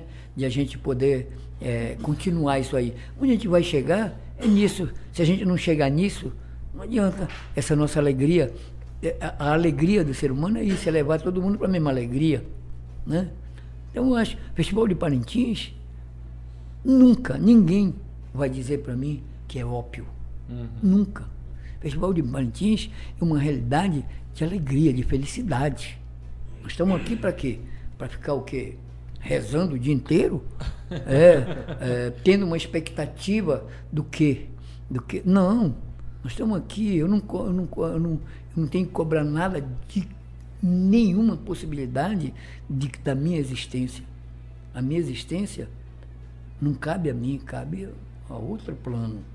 E esse plano não sou eu que vou questionar, né? Eu tenho certeza de que o ser humano tem que ser feliz. Isso é muito claro na minha cabeça. E para o ser humano ser feliz, ele precisa comer, ele precisa viver, ele precisa se divertir. É só isso. O resto E cantar, né? E cantar tudo, né? Viver e não E, ter e o festival é isso. feliz. E o festival, para nós, ele tem uma missão muito importante nesse plano, que é de informação, de levar esse sentimento, né? Que eh, Parintins leva isso, o festival leva isso, garantido, caprichoso. Nós, cada um de nós, estamos levando para a humanidade um pouquinho do que a gente pode contribuir com essa sensibilidade de dizer para o ser humano, olha, nós estamos aqui e nós temos que ser felizes os russos querem acabar com a Ucrânia, a Ucrânia que está se defendendo, não interessa. O que interessa é que o ser humano que está dentro de nós não é Putin, não é Biden, não é Bolsonaro, não é porra nenhuma desses caras. Somos nós que estamos vivendo a nossa alegria, pô. E nós não podemos abrir mão da nossa alegria. Porque quando a gente. Quando a humanidade abrir mão da sua alegria, pô, Entendi. Aí acaba festival, acaba festival na China, acaba a alegria. Que é isso, meu irmão? É isso, a gente só precisa estar aqui. O planeta é lindo, cara. Parintins, lindo, lindo. Poucas pessoas que vêm. Eu fico preocupado, as pessoas vêm para Parintins e chego aqui, o bombódromo, pensa que a ilha, pá, ela nunca andou aqui atrás, ela nunca viu a reentrância dessa ilha, a proteção que essa ilha tem da natureza, dessa floresta, então não tem, né? Então, tu, tu imagina isso, aí tu vais México, Europa, tu vai Alemanha, lá em, em, em Hanover, um dia eu fui num lugar lá, que é, é- é cartão postal de lá, é um lugarzinho lindo, lindo, pequenininho, mas lindo, bem cuidado, paixão, um, um riachozinho pequenininho. E aquilo é o cartão postal deles. Nós temos o Rio Amazonas, então vamos derrubar, vamos destruir, vamos destruir, tu é doido. Você está entendendo? Então, é esse lance, esse nosso planeta, ele é lindo demais para a gente não ficar alegre com ele, né? A não ser o Biden ou, passagem. ou os caras que estão aí fabricando esses negócios que querem para a Lua. Falei, o que, que eu vou fazer na Lua? Ei, ei, ei, Essa aí vai pro corte, tá? Esse é um, um corte legal aí. Anota aí.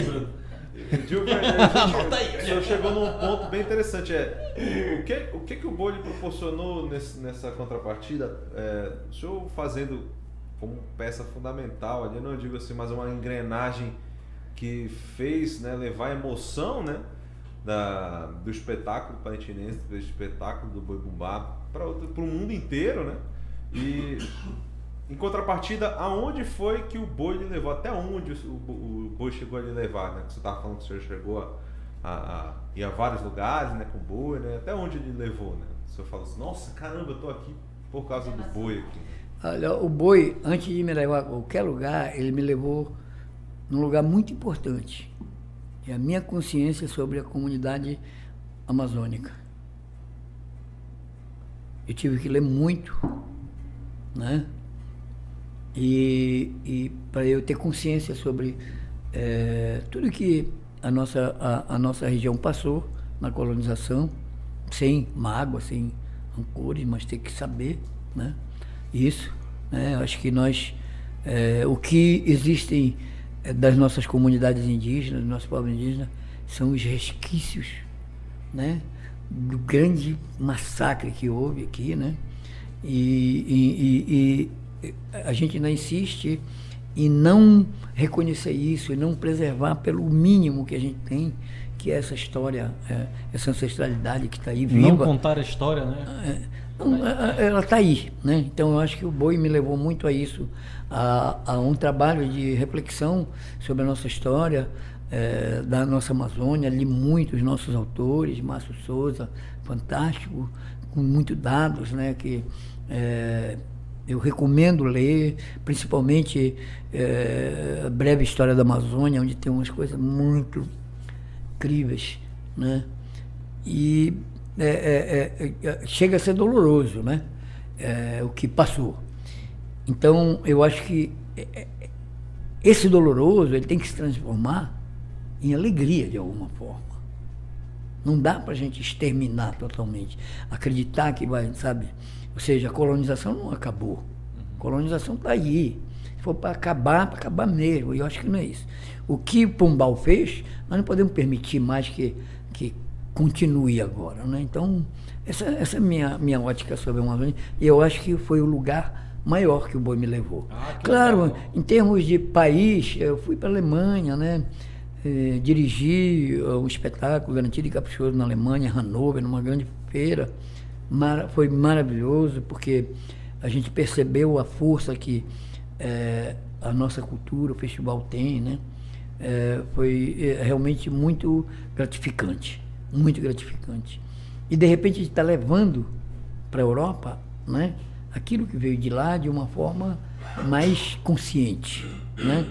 De o boi nasce dentro de uma de um processo muito doloroso também. O boi nasce dentro da senzala, né? Com mil restrições, né? Ah, o boi, para mim é muito claro, tem algumas vertentes, para mim é muito claro tudo que eu estudei, mas o boi, eh, ele nasce na, na, na, na- O senhor fala do boi de Parintins, né? boi de modo geral, Ah. boi bumbá, Aham. bumba meu boi, Entendi. ele nasce com a necessidade da expansão das fronteiras do Brasil. Ele não nasce só com uma brincadeira que vem, né? Então teve muita coisa aí né, nesse meio. É porque o senhor está falando naquela hora de felicidade, ele nasce de uma necessidade de ser feliz, né? O, Não, o povo com escravizado, certeza. o povo ali sofrido, ele nasce de uma necessidade Com de certeza, aí, aí é que está. Mas atravessar isso, eles atravessaram isso. Então, quando eu falo, quando eu falo de não, do não rancor, Uhum. mas nós temos que ter esse conhecimento para a gente caminhar, né? A, a comunidade humana vai caminhar. Sim. Eu estou com 73 anos, eu estou de passagem já. Vocês são mais novos, né? Mas a comunidade Mas- humana, mas- me a comunidade humana ser- vai Me continuar. contaram que tem mais 70 aí pela frente ainda. Então, veja bem, é, eu, eu, eu considero assim o, o nosso processo amazônico um processo muito forte para contribuir ainda, né? vai, co- vai contribuir muito ainda com o Brasil mesmo. O Brasil não vê. O Brasil não, ainda não. Aquela. é, acho que foi o Chico que escreveu, né?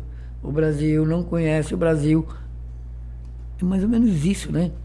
Porque o Brasil, nossa, ele, é lindo. O Chico ele tem uma música que ele fala o seguinte, que nós valorizamos a música do gringo, mas a música do brasileiro, quando tá lá, o gringo não valoriza. Mais ou menos em, outras palavras que ele coloca. É, ok, mas eu, eu veja bem, eu, Não, eu- mas eu- é uma, uma letra eu, eu antiga. sou muito, É muito refratário É.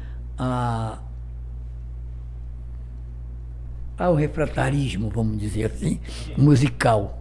Né? Eu acho que é Eu, eu, não, eu não é consigo, aquela- por exemplo, da mesma forma que eu, que eu entendo a nossa condição musical, eu entendo a condição musical do planeta. Por exemplo, os angolanos cantam, uma- é, quer ver uma coisa? Os angolanos cantam. E muname kutunde kutunde goi, muname ezekae, mumumumuna, oi ezekae. Isso enche minha alma enche meu espírito. Então, eu não posso, sabe, cada, cada lugar, então, nós, e, e o planeta caminha para isso. Eu acho que a, a, a, a, a interatividade, a interatividade aí, nossa, através da, da internet, ela está nos levando a isso. Muita gente é contra, eu nunca fui contra. Eu não tenho, eu não tenho intimidade com, senhor- com, senhor- com a tecnologia, mas eu acho ela é extremamente importante, porque primeiro que ela é democrática. Ela tipo, tu quer saber o que sobre o, o, o, o Putin? Tu abre aí, ela vai te dizer quem é esse cara. Quem foi Guevara, ela vai dizer que- quem sou eu, quem é o Mas, Fred mas Góes, eu, eu quem não é. quero, eu não quero saber quem são eles, porque o senhor está contando essa história. Sabe que eu estou curioso aqui? O senhor estava fazendo uma análise profunda naquela questão do que de onde o boi lhe levou. E eu achei muito interessante porque ele levou a entender, a, a mergulhar no nosso Amazonas, entender a Ah, história. com todinha. certeza, é isso aí. Mas aí, eu queria saber assim, nessa sua análise profunda, quem é o Fred Góes? Depois de tudo que o senhor viveu, depois de tudo que o senhor aprendeu, depois de tudo que o senhor viu, quem é o Fred Góes hoje, 73 anos, olhando para essa história todinha? Quem é essa, essa pessoa, esse ser humano? Quem é? É, Eu vou, eu vou, eu vou dizer para você. Veja bem. Eu já escrevi uma coisa há muito tempo que eu acho que responde um pouco. Eu faço questão de colocar isso, depois talvez eu possa me aprofundar mais. Eu sempre eu tenho uma coisa que eu escrevi há muito tempo, ainda em São Paulo. A maioria da minha produção, mesmo sobre Parintins, foi feita em São Paulo, não foi feita aqui. A maioria da minha produção não, Uhum. Textual, você não tá de boi, não de boi. Produção textual. Produção mais de músicas que, eh, que eu nem toco, vocês nem conhecem, né? Uhum. A, a minha produção de vários gêneros. Né? Já contei ainda agora a prisão de ovos da Tânia. Então, veja bem, é, hoje eu, eu resumo no que eu já escrevi. Eu digo assim,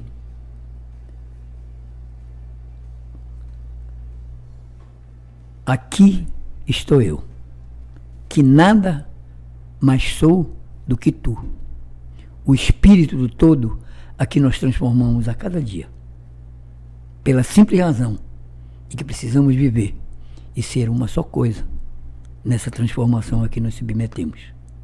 Tu te confundes comigo porque és fruto de mim, e eu de ti, porque me transformas, e eu a ti. O senhor fala esse o ti e o tu, é, o outro ser humano ou um, um ser é, assim, é, além do nosso plano? Porque o senhor fala assim, eu nada sou além de ti. No caso que o senhor está dizendo, é além do ser humano, igual a ti, igual somos todos Sim, iguais ser nesse sentido, né? Na realidade, esse é um poema que eu escrevi, está no, tá no, num disco do Raiz da América, é, que chama La Ciudad, que foi uma homenagem que a gente fez para São Paulo. Ela é meio português, meio espanhol, meio castelhano, meio portunhol. Né? Uns parceiros Um meus dia da eu aprendo a escrever assim, Rafael. E, e, na realidade, ela se refere a essa nossa relação Sim. de meio e humano. Você tanto transforma o humano como você transforma o meio. Esse, esse, esse seu texto ele é tem tem data?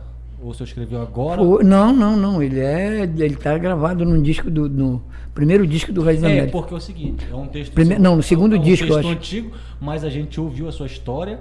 O senhor já contou muita coisa. E aí o senhor conta realmente que é essa questão. O senhor não se coloca eh, como ninguém superior ou ninguém melhor. O senhor sempre, na sua. ouvindo aqui, o senhor sempre se colocou como alguém semelhante a todos nós, igual a todos nós, nós somos Sim, todos claro. iguais seres humanos. O senhor usa essa palavra. Não existe tal. Todos somos seres humanos. Isso é, É, é tipo assim, é, é muito básico. Se eu, é, quando eu digo que ah, aqui estou eu que nada mais sou do que tu, eu já É, disse isso. tudo praticamente. Aham, sim, sim, sim. O espírito É, do todo, do todo a Aham. que nós transformamos a cada dia, por essa simples razão de que a gente precisa viver. Dentro dessa transformação a que nos submetemos, nós estamos submetidos a uma transformação a todo momento. É isso, entendeu? E nós somos isso.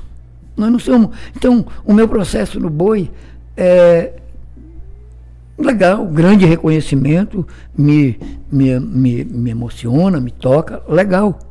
Mas além disso, tem a comunidade que continua. E a comunidade tem, que ter essa consciência de que nós somos os mesmos. Essa que é a grande. É, é, Para mim é isso. Tudo que eu fiz dentro do boi, se você for pegar o que eu Eu escrevi, que é ela traz essa, essa conotação constante do, do humanismo. Eu acho Né? interessante- Essa que é. Eu acho que é interessante porque essa consciência realmente isso que o senhor está falando pode até diferenciar aquele que aproveita uma oportunidade ou não. Porque eu tô- não sei se você está me entendendo. É, quem não consegue entender a que o plano está se submetendo, fica parado tentando entender para onde eu estou indo. Mas, você tá entendendo? Aí quem consegue entender o que o plano está me submetendo, eu consigo andar aproveitando aquelas oportunidades que o plano está me levando.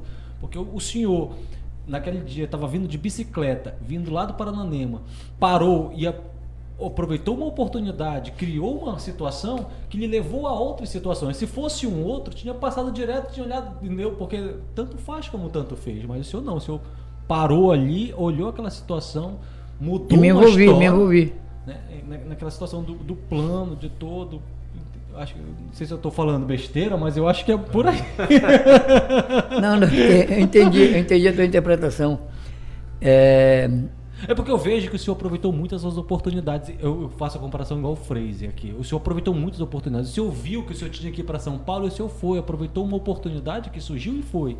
Aí lá o senhor aproveitou essas oportunidades, fez a questão do jornalismo, fez as suas amizades, fez as suas influências musicais, aproveitando as oportunidades que apareceram. Aí o senhor veio em 85, o senhor viu o festival, e aí um start, pô, eu vou voltar, aproveitou uma oportunidade, veio pro festival. Ok, E aí sim, entendeu? Foi- Ok. Não, senhor é perfeito. aproveita muitas oportunidades. Não, é De uma perfeito. forma consciente ou não, inconsciente. entendi, entendi a tua interpretação. E é perfeito. Não, não, nada nada de, de a contestar sobre isso. Pelo contrário, eu acho que é perfeita a tua colocação. Pelo seguinte, eu digo sempre uma coisa.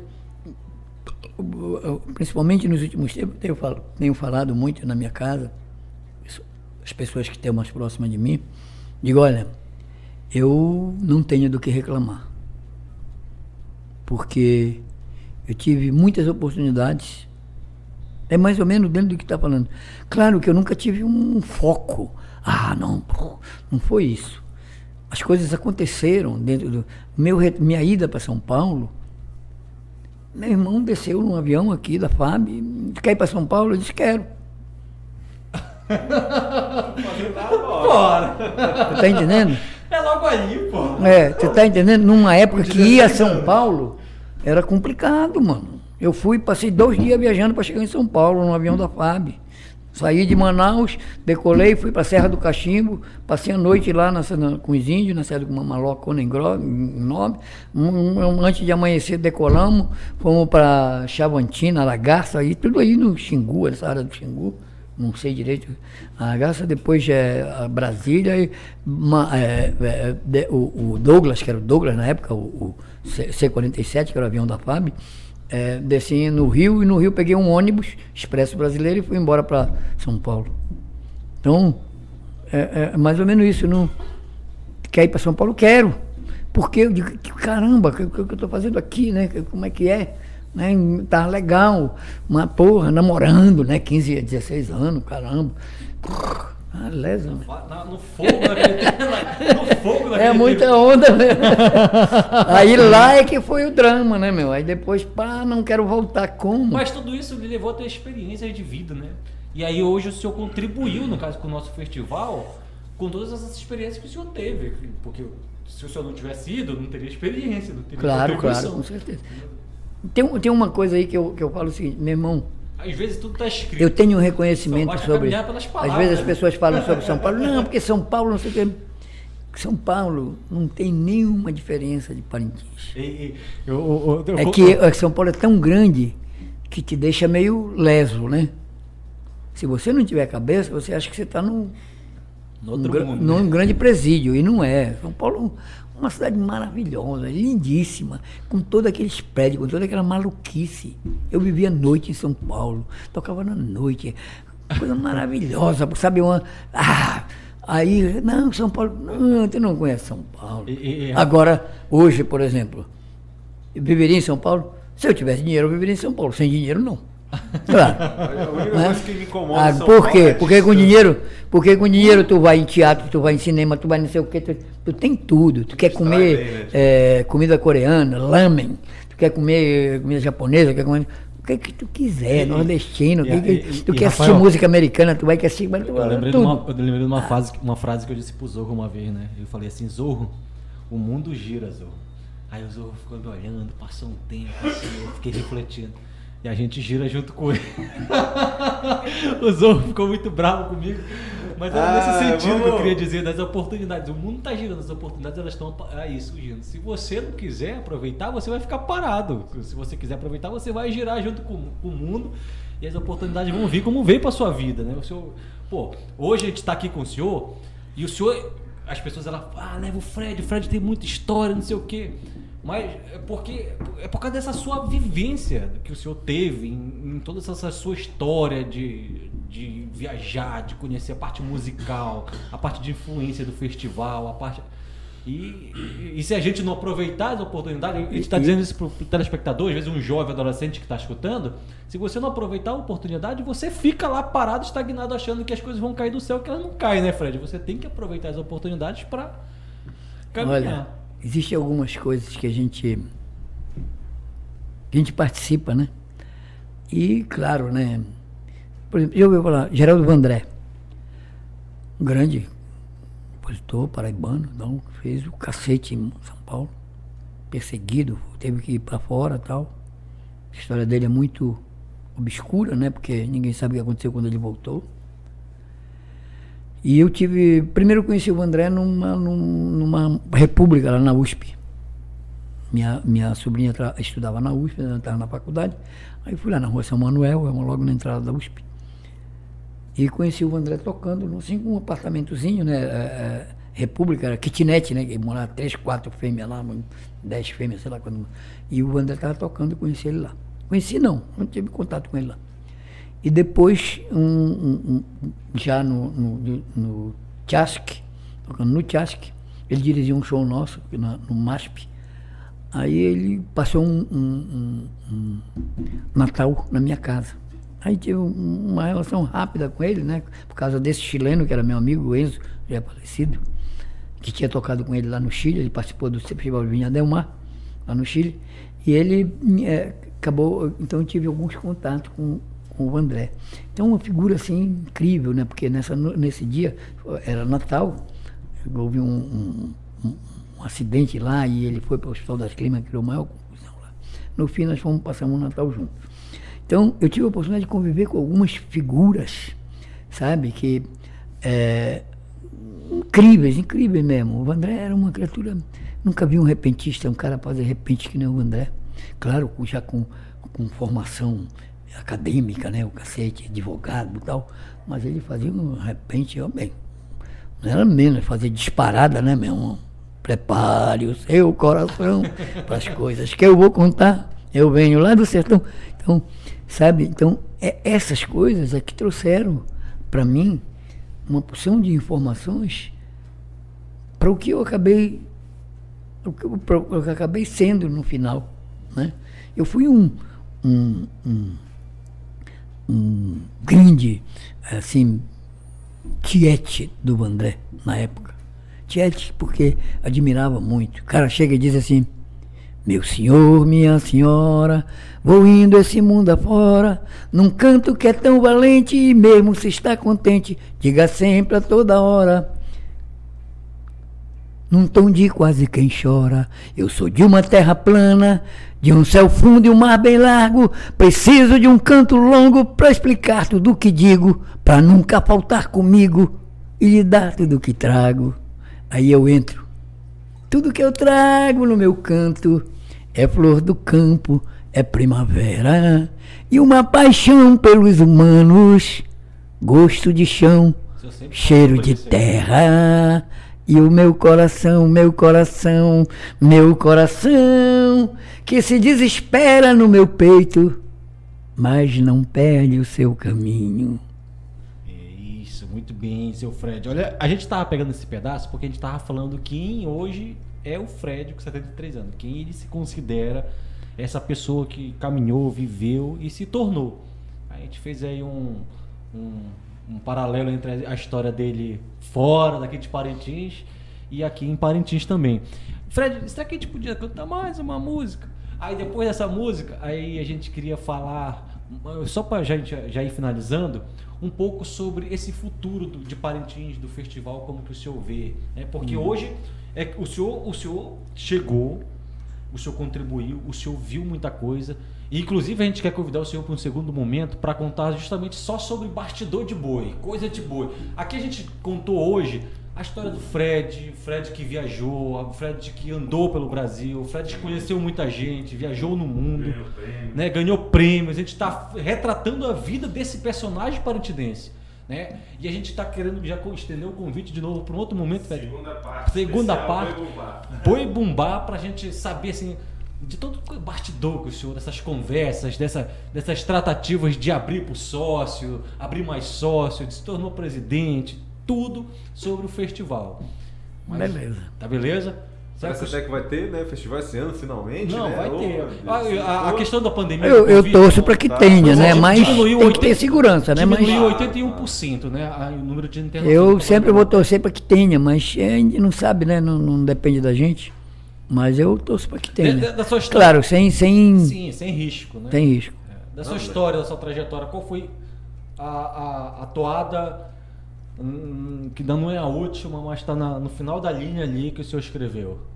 qual foi a, A última. é, recente, né? a mais recente?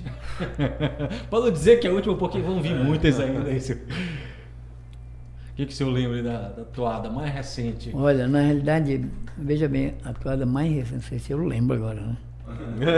A toada mais recente é o seguinte, o doutor Carlos Coelho foi o, um, um promotor de justiça que aqui em Parintins, já está aposentado, muito amigo nosso, amigo de família mesmo, né? E ele escreveu uma letra, lembra quando o boi veio no balão? Ele escreveu uma letra sobre isso, do garantido descendo no balão.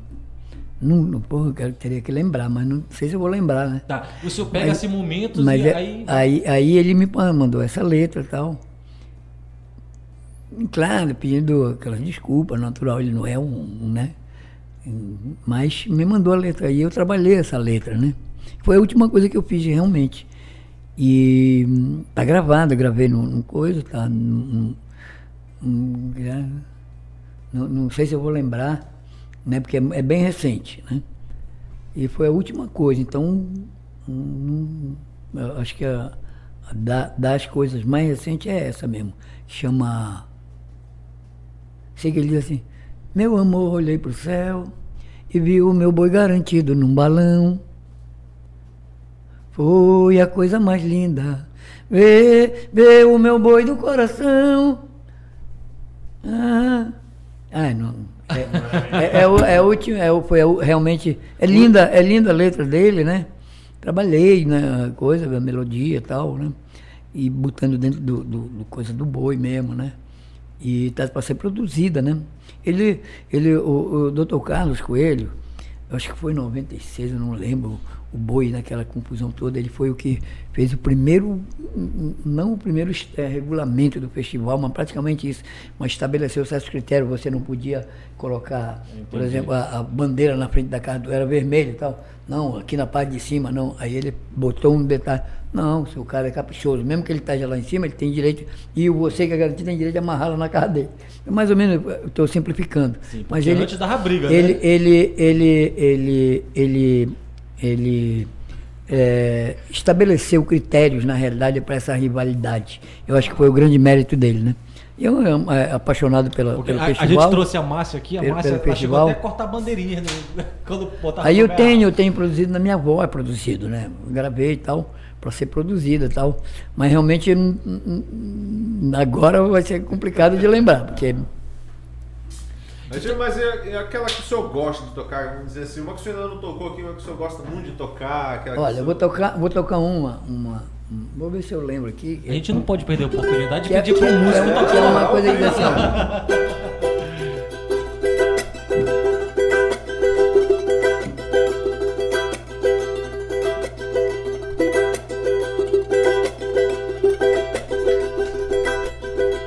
Sou do São José, posso negar, tenho tradição no meu boi bumbá. Sou do São José, não posso negar, tenho tradição no meu boi bumbá. Tenho os pés no chão para caminhar, com o boi garantido nas ruas da ilha, na simplicidade desse meu cantar. Balança meu boi, levanta a poeira, dá volta por cima, uma volta inteira. Quero ver meu povo todo delirar. Quero ouvir o grito da minha galera, marcando compasso na palma da mão, cantando bem alto o seu grito de guerra na cadência firme do meu coração. Bate coração, balança boi bumbá. Toca batucada, bate coração, bate, bate coração, balança boi bumbá. Toca batucada, bate coração, balança meu boi, balança meu povo, balança no balanço do meu coração, balança no balanço do meu coração, balança no balanço do meu coração, balança no balanço do meu coração, balança no balanço do meu coração. Eu No preciso, eu no- preciso no- tirar água do joelho. No bom sentido. A fuleira, diz Pode, ir. Agora. Peraí, pode. Agora vamos, vamos fazer um, Não, agora comentário. sim. Sim, com certeza. Vamos lá falar um abraço aqui pra todo mundo que tá ligadinho aí no Facebook, no YouTube, tá? Abraço aí pro Paulo Afonso Buretão, olha só, Agora o Paulo sou Afonso Buretão, ligadinho lá de Manaus, assistindo a live, Sou hein? Fred agora. Valdina Siqueira, também um abraço pra Valdina Siqueira ali do Facebook também que tá acompanhando. Rony Machado, grande Fred Góes, isso aí, o Rony. Obrigado aí pela audiência, meu querido. Vamos ver quem mais, quem mais, quem mais que tá online aqui. Tá Mandando seu recadinho lá. A Juliana Silva, um abraço pra Juliana Silva. Rubens Nunes. Rubens Nunes. Fred é conhecido como o pai do Mapinguari. Deixa ele voltar que a gente vai perguntar. Qual é, que é o Pai do Mapinguari, é? Aí ele tava comentando sobre a parte do que o boi, né, ele evolui, né, sem perder a identidade. Isso daí é uma grande verdade. Comentário aí do Rubens Nunes. E olha, você que tá ligadinho aí no Facebook e no YouTube, muitíssimo obrigado, primeiramente. Já deixa aquele like lá no, no, no, no nosso canal. Se inscreva no nosso canal também para você não perder nenhuma novidade. É o podcast Sama Uma, toda segunda-feira trazendo ícones, né? Personagens de grande impacto parentinenses aqui para deixar gravadinho para você assistir, conhecer mais sobre essas pessoas e também dar mais uma estudada, né? Conhecer mais sobre a nossa cultura aqui amazonense, a cultura parentinense. Tem muita coisa para ficar guardada aí ah, para você poder assistir posteriormente também, ficar para posteridade. Né? É muito legal, muito gratificante, é que a gente não faz, né? Nada, nada por, por, por valor financeiro aqui, é tudo, é isso mesmo. tudo aquela vontade de estar tá aqui, aquela vontade de. de, de... Gasta muito. Gastar, gasta, né, Rafael? Não, a gente colabora mesmo é com a sociedade, mostrar para a comunidade, deixar, como eu falei, né? a gente tinha essa né? vontade, né, Bill, de mostrar para a comunidade aí o, a história de Parenti, né? Sim, com certeza. Olha aí, o Fred gosta, né? Um arquivo vivo aí que a gente tem que aproveitar, né? Que ele está aqui para para contar muita história e, pra gente. Né? E Bill, posso falar rapidão? Rafael, você pode cortar para central aqui, por favor? E aí solta os nossos, nossos comerciais aí, nossos parceiros. A gente tem uns parceiros aqui, ó, a Prefeitura de Parintins, nosso querido amigo prefeito Bigacia. Agradece também ao Matheus Assayag, né? E a Nuzi Design, criação de marca e social media. Tem o Parintins da Sorte que enche seu bolso de dinheiro. Pode passar, Fred, se preocupa não. E a gente tem a Nega Loura, que é a chácara da Nega, Nega Loura, né? Festas e eventos. B-Info é a solução que você precisa aí na questão de informática. São nossos parceiros aí que nos ajudam a fazer acontecer esse podcast Samaúma. E aqui a gente tem a, a, a, a grande Bruna Carla, que fica a jornalista que fica aqui atrás só só, Só comandando. Ela que, ela que comanda aqui o podcast, né? Ela que comanda Às vezes a questão nós não obedece, mas a gente faz É. quase tudo que É, ela orienta. Ela fica ali braba, mas ela que manda, né? Ela é a única jornalista. Agora tem dois jornalistas hoje aqui, né? A Bruna e o Fred. Ele é a nossa jornalista, ela que organiza essa questão aí. Olha, Mas de- Fred chegou aqui com um negócio aqui dizendo que você é o tal do. Do Pai do Mapinguari. pai do Mapinguari. Que história é essa aí, rapaz? Esse é o meu amigo Melo. João Melo. Melo Farias. Não, tem um, eles têm um grupo lá e tem da coisas daqui de Parintins. Aí o Melo diz que eu, eu fui engerado aí, tem, tem toda uma história e tal, e que eu sou o pai do Mapinguari. o quê. Por causa dessa história da- do boi, né? Da, da, da, da- da- dos, dos, dos rituais, essas coisas das lendas, né? Aí isso é coisa de mesa de bar, isso aí. é, coisa de amigo mesmo, coisa de amigo mesmo. né? Ah, de boa, não tem, não tem. Eu não tenho, olha, a primeira coisa que eu aprendi em Curumim, você não pode é, é, rechaçar nenhum apelido. Ah, Chame sim, o que é isso e mesmo. assuma Também aprendi. apelido, é. Eu aprendi É, isso não- Se ficar bravo, aí que ficar fica. bravo, né? mas não É, pegou. Aí, então, É. Ó, aprendi isso aí também. não né? tem problema. Eu não tenho nenhum problema em ser uma pinguarita mesmo. que Que honra, né, Fred? É honra de ser uma né? pinguarita. E, e, e Fred, qual a tua expectativa do festival? Claro, a gente ficou dois, tem dois anos aí né, sem festival, mas aí depois que voltar pra frente, como é que o senhor vê essa questão da parte musical, da evolução? Como que o senhor. Olha, veja bem. como veja se deslumbra? Olha, veja bem, nós passamos praticamente 20 anos, mais ou menos, né, 20 anos, num processo de hum, eh, estabelecer uma metodologia para os espetáculos do boi. Isso começou em 99, né? Uma porção de gente que participou, João Pedro foi co- coordenador da Comissão de Arte no Garantido, estou falando do Garantido, que Uhum. o Caprichoso também teve a sua, sua- seus avanços aí, né? Eh, eh, tudo isso aconteceu dentro de um processo eh, de discussões, muita discussão. No caso do Garantido, a Comissão de Arte do Garantido foi, foi formada em 99. Foi, nós fomos eleitos na, na, numa assembleia que teve, foi eleito na época o meu irmão Raul, foi eleito presidente, e nós fomos eleitos eh, nessa mesma assembleia, outubro de 98, e a comissão começou em 99. Mas a eleição foi em 98, outubro de 98, e foram eleitos eu, o Júnior de Souza, que Deus o tenha, meu, uma das, um dos maiores, grande considerado, uma das maiores contribuições né, para o nosso festival, na, na questão de, da- das criações de, de tudo. O Júnior começou fazendo capacete, grandes criações de capacetes também.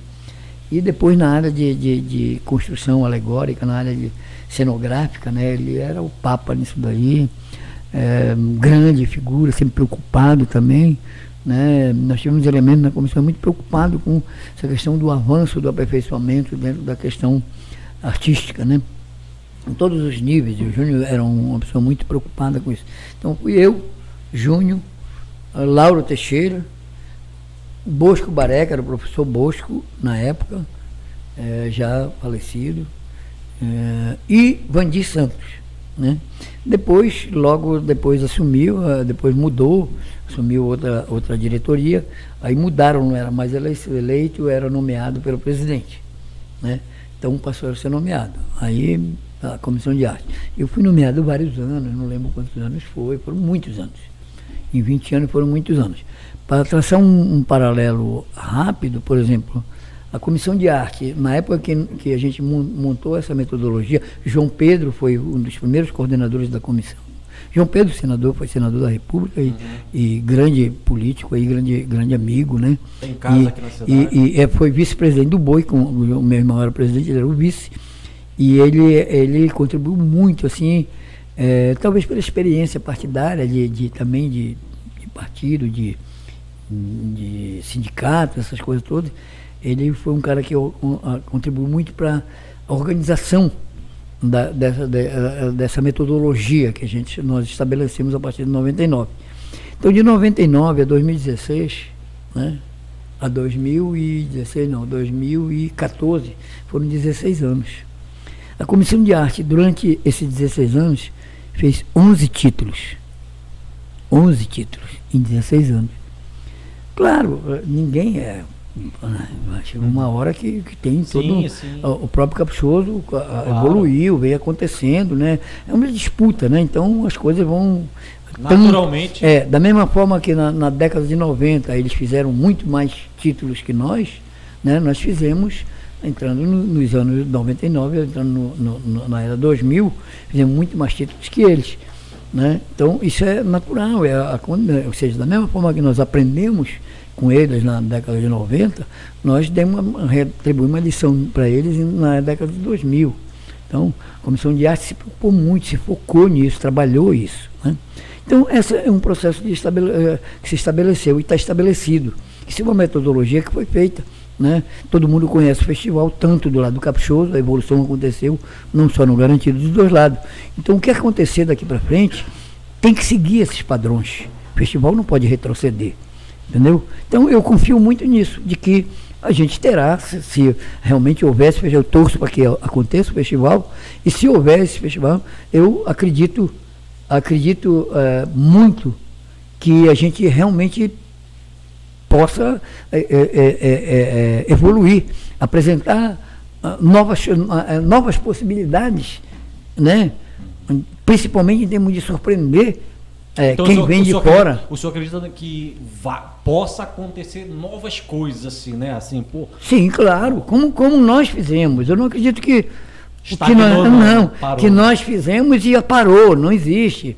Né? Sei que, né, é, é, não sei nem como vai ser, nós ainda estamos aqui, não sei como é que vai ser, né? Quem vai estar, tá, quem não vai estar, tá, né? Mas eu falo assim, parou em 20, 2020 parou. Nós fizemos um, fizemos um trabalho com o Júnior de Souza. O Júnior de Souza foi, foi coordenador em 2020, 2019 e 2020. E nós preparamos, que foi o, o, os Povos da Floresta, um, um, um, projeto fantástico que o Júnior deixou aí. Felizmente, a nova diretoria não, não, não parece que uma decisão deles, tal, até porque também já passou, né? Eu acho que até já cabe isso daí. Na época, talvez fosse, mas bem síntese. Foi um projeto muito fantástico, né? que está aí, está pronto, né? Foi, ficou pronto.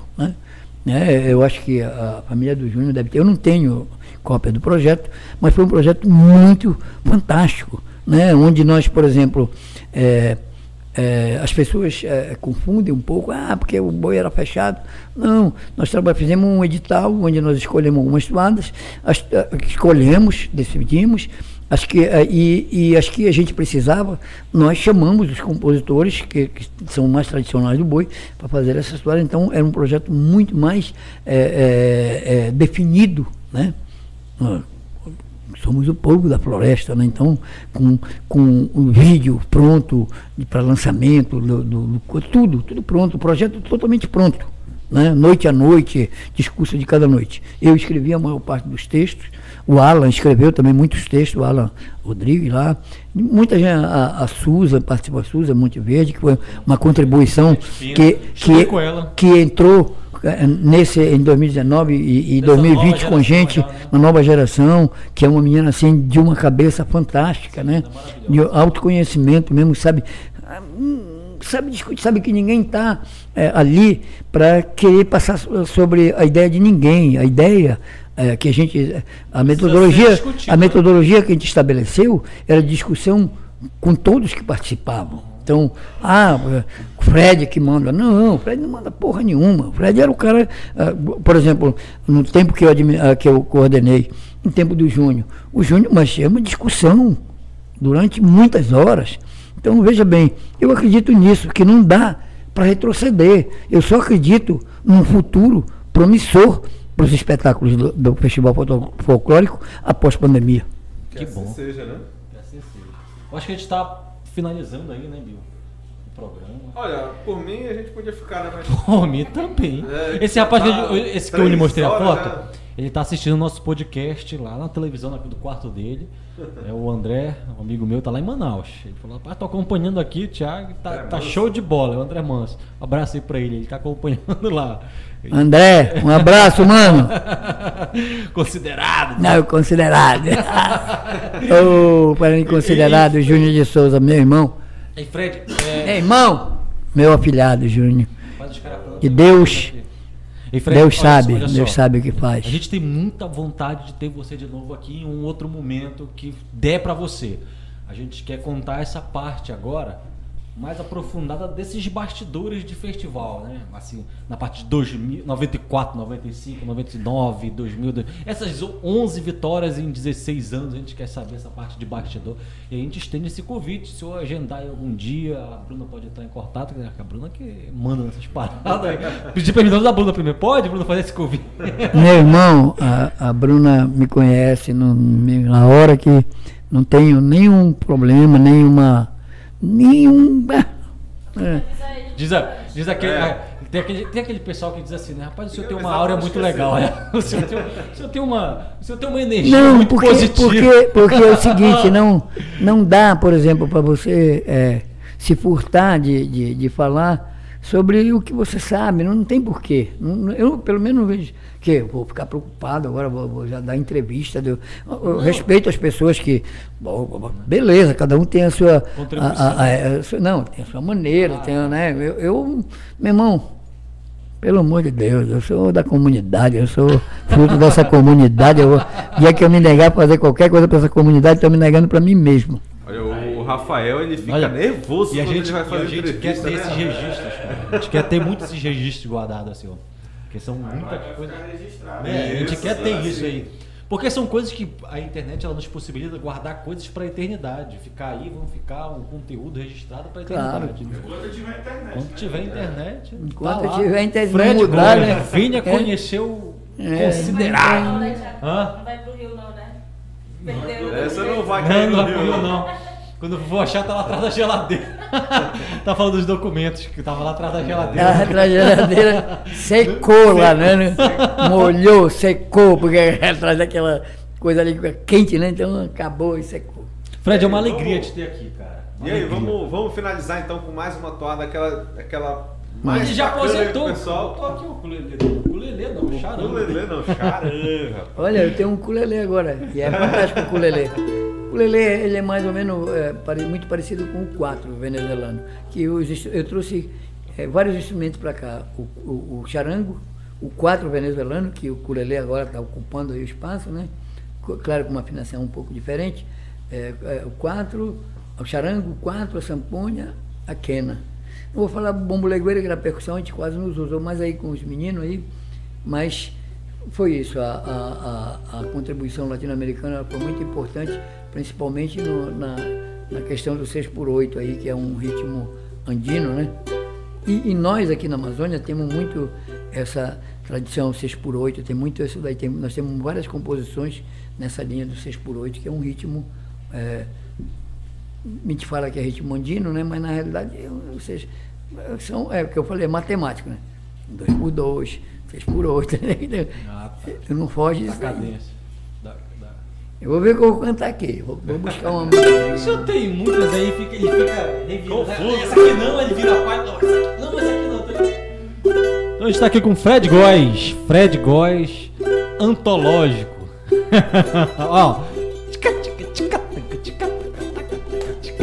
A Bruna canta, né? Das O meu boi bonito chegou, balançando a barra. O meu boi bonito chegou, balançando a barra, trazendo alegria, como a flor do lago, que na primavera me faz feliz e cantar. Me arrepia o corpo todo e me toca a alma, me arrebata um grito emoção geral, boi de sentimento, boi de coração, boi de amor e lágrimas, boi de tradição, boi de amor e lágrimas, boi de tradição. O meu boi bonito chegou, balançando a barra. O meu boi bonito chegou, balançando a barra, trazendo alegria, como a flor do lago, Fred Góes. Que na primavera me faz sorrir e cantar, me arrepia o corpo todo e me www. toca a alma, Portal Sama1.com. me arrebata um grito, emoção geral, boi de sentimento, boi de coração, boi de amor e lágrima, boi de tradição, boi de amor e lágrima, de tradição, boi de amor e lágrima, boi de tradição, boi de amor e lágrima. Boi de tradição.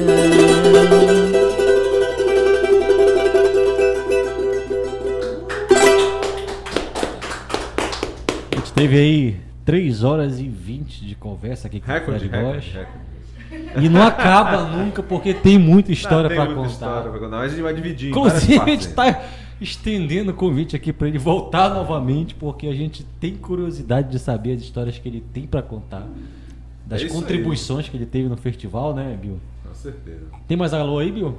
Não, não, não, alô que a gente já, já, já cadê? Já Acabou a foi, já internet foi, aí? foi. Acabou a internet. então, um abraço pra todo mundo que nos acompanhou. Você que esteve aí presente, compartilhou, curtiu. Próximo podcast a gente vai sortear 50 reais aí de Pix, tá? Já tá aqui anunciado, 50 reais de Pix. Pix É, o Thiago vai pagar. podcast. É. Tá Como é que é? O negócio é assim aqui, Fred.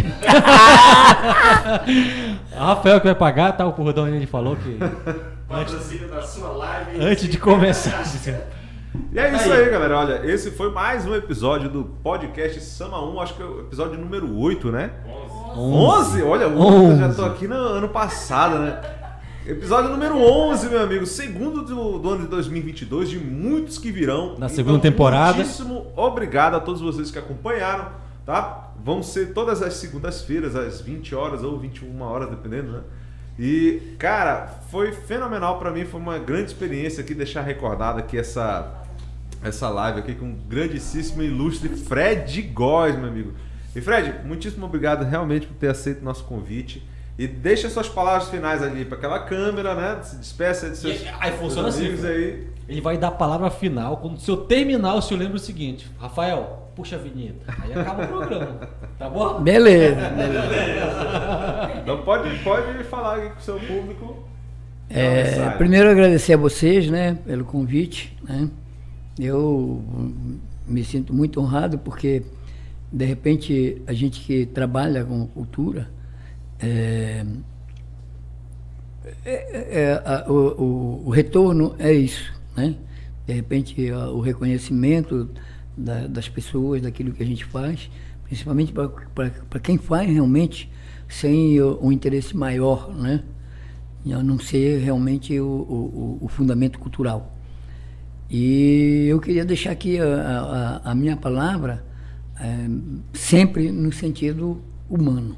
Isso é, a minha palavra sempre vai ser essa, que é de que nós temos que cuidar, é, nós todos temos que cuidar de nós todos. Todos nós temos que cuidar, nos, cuidar, nos cuidarmos. Porque, e esse cuidado, ele não é uma coisa assim simples. É um cuidado que ele avança no tempo. Né? Então, essa é a minha palavra. Hoje eu estou aqui, né? amanhã, esse amanhã, ele já, já existiu lá atrás também.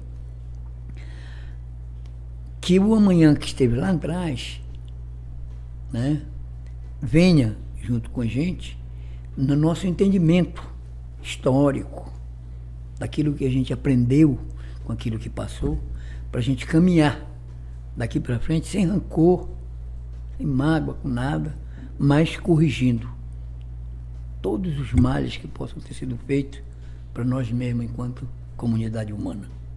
Esse é o meu recado, que a gente possa corrigir no decorrer das nossas gerações tudo o que aconteceu para que a gente possa ser mais feliz e que as próximas gerações tenham essa felicidade que é direito natural de todo ser humano.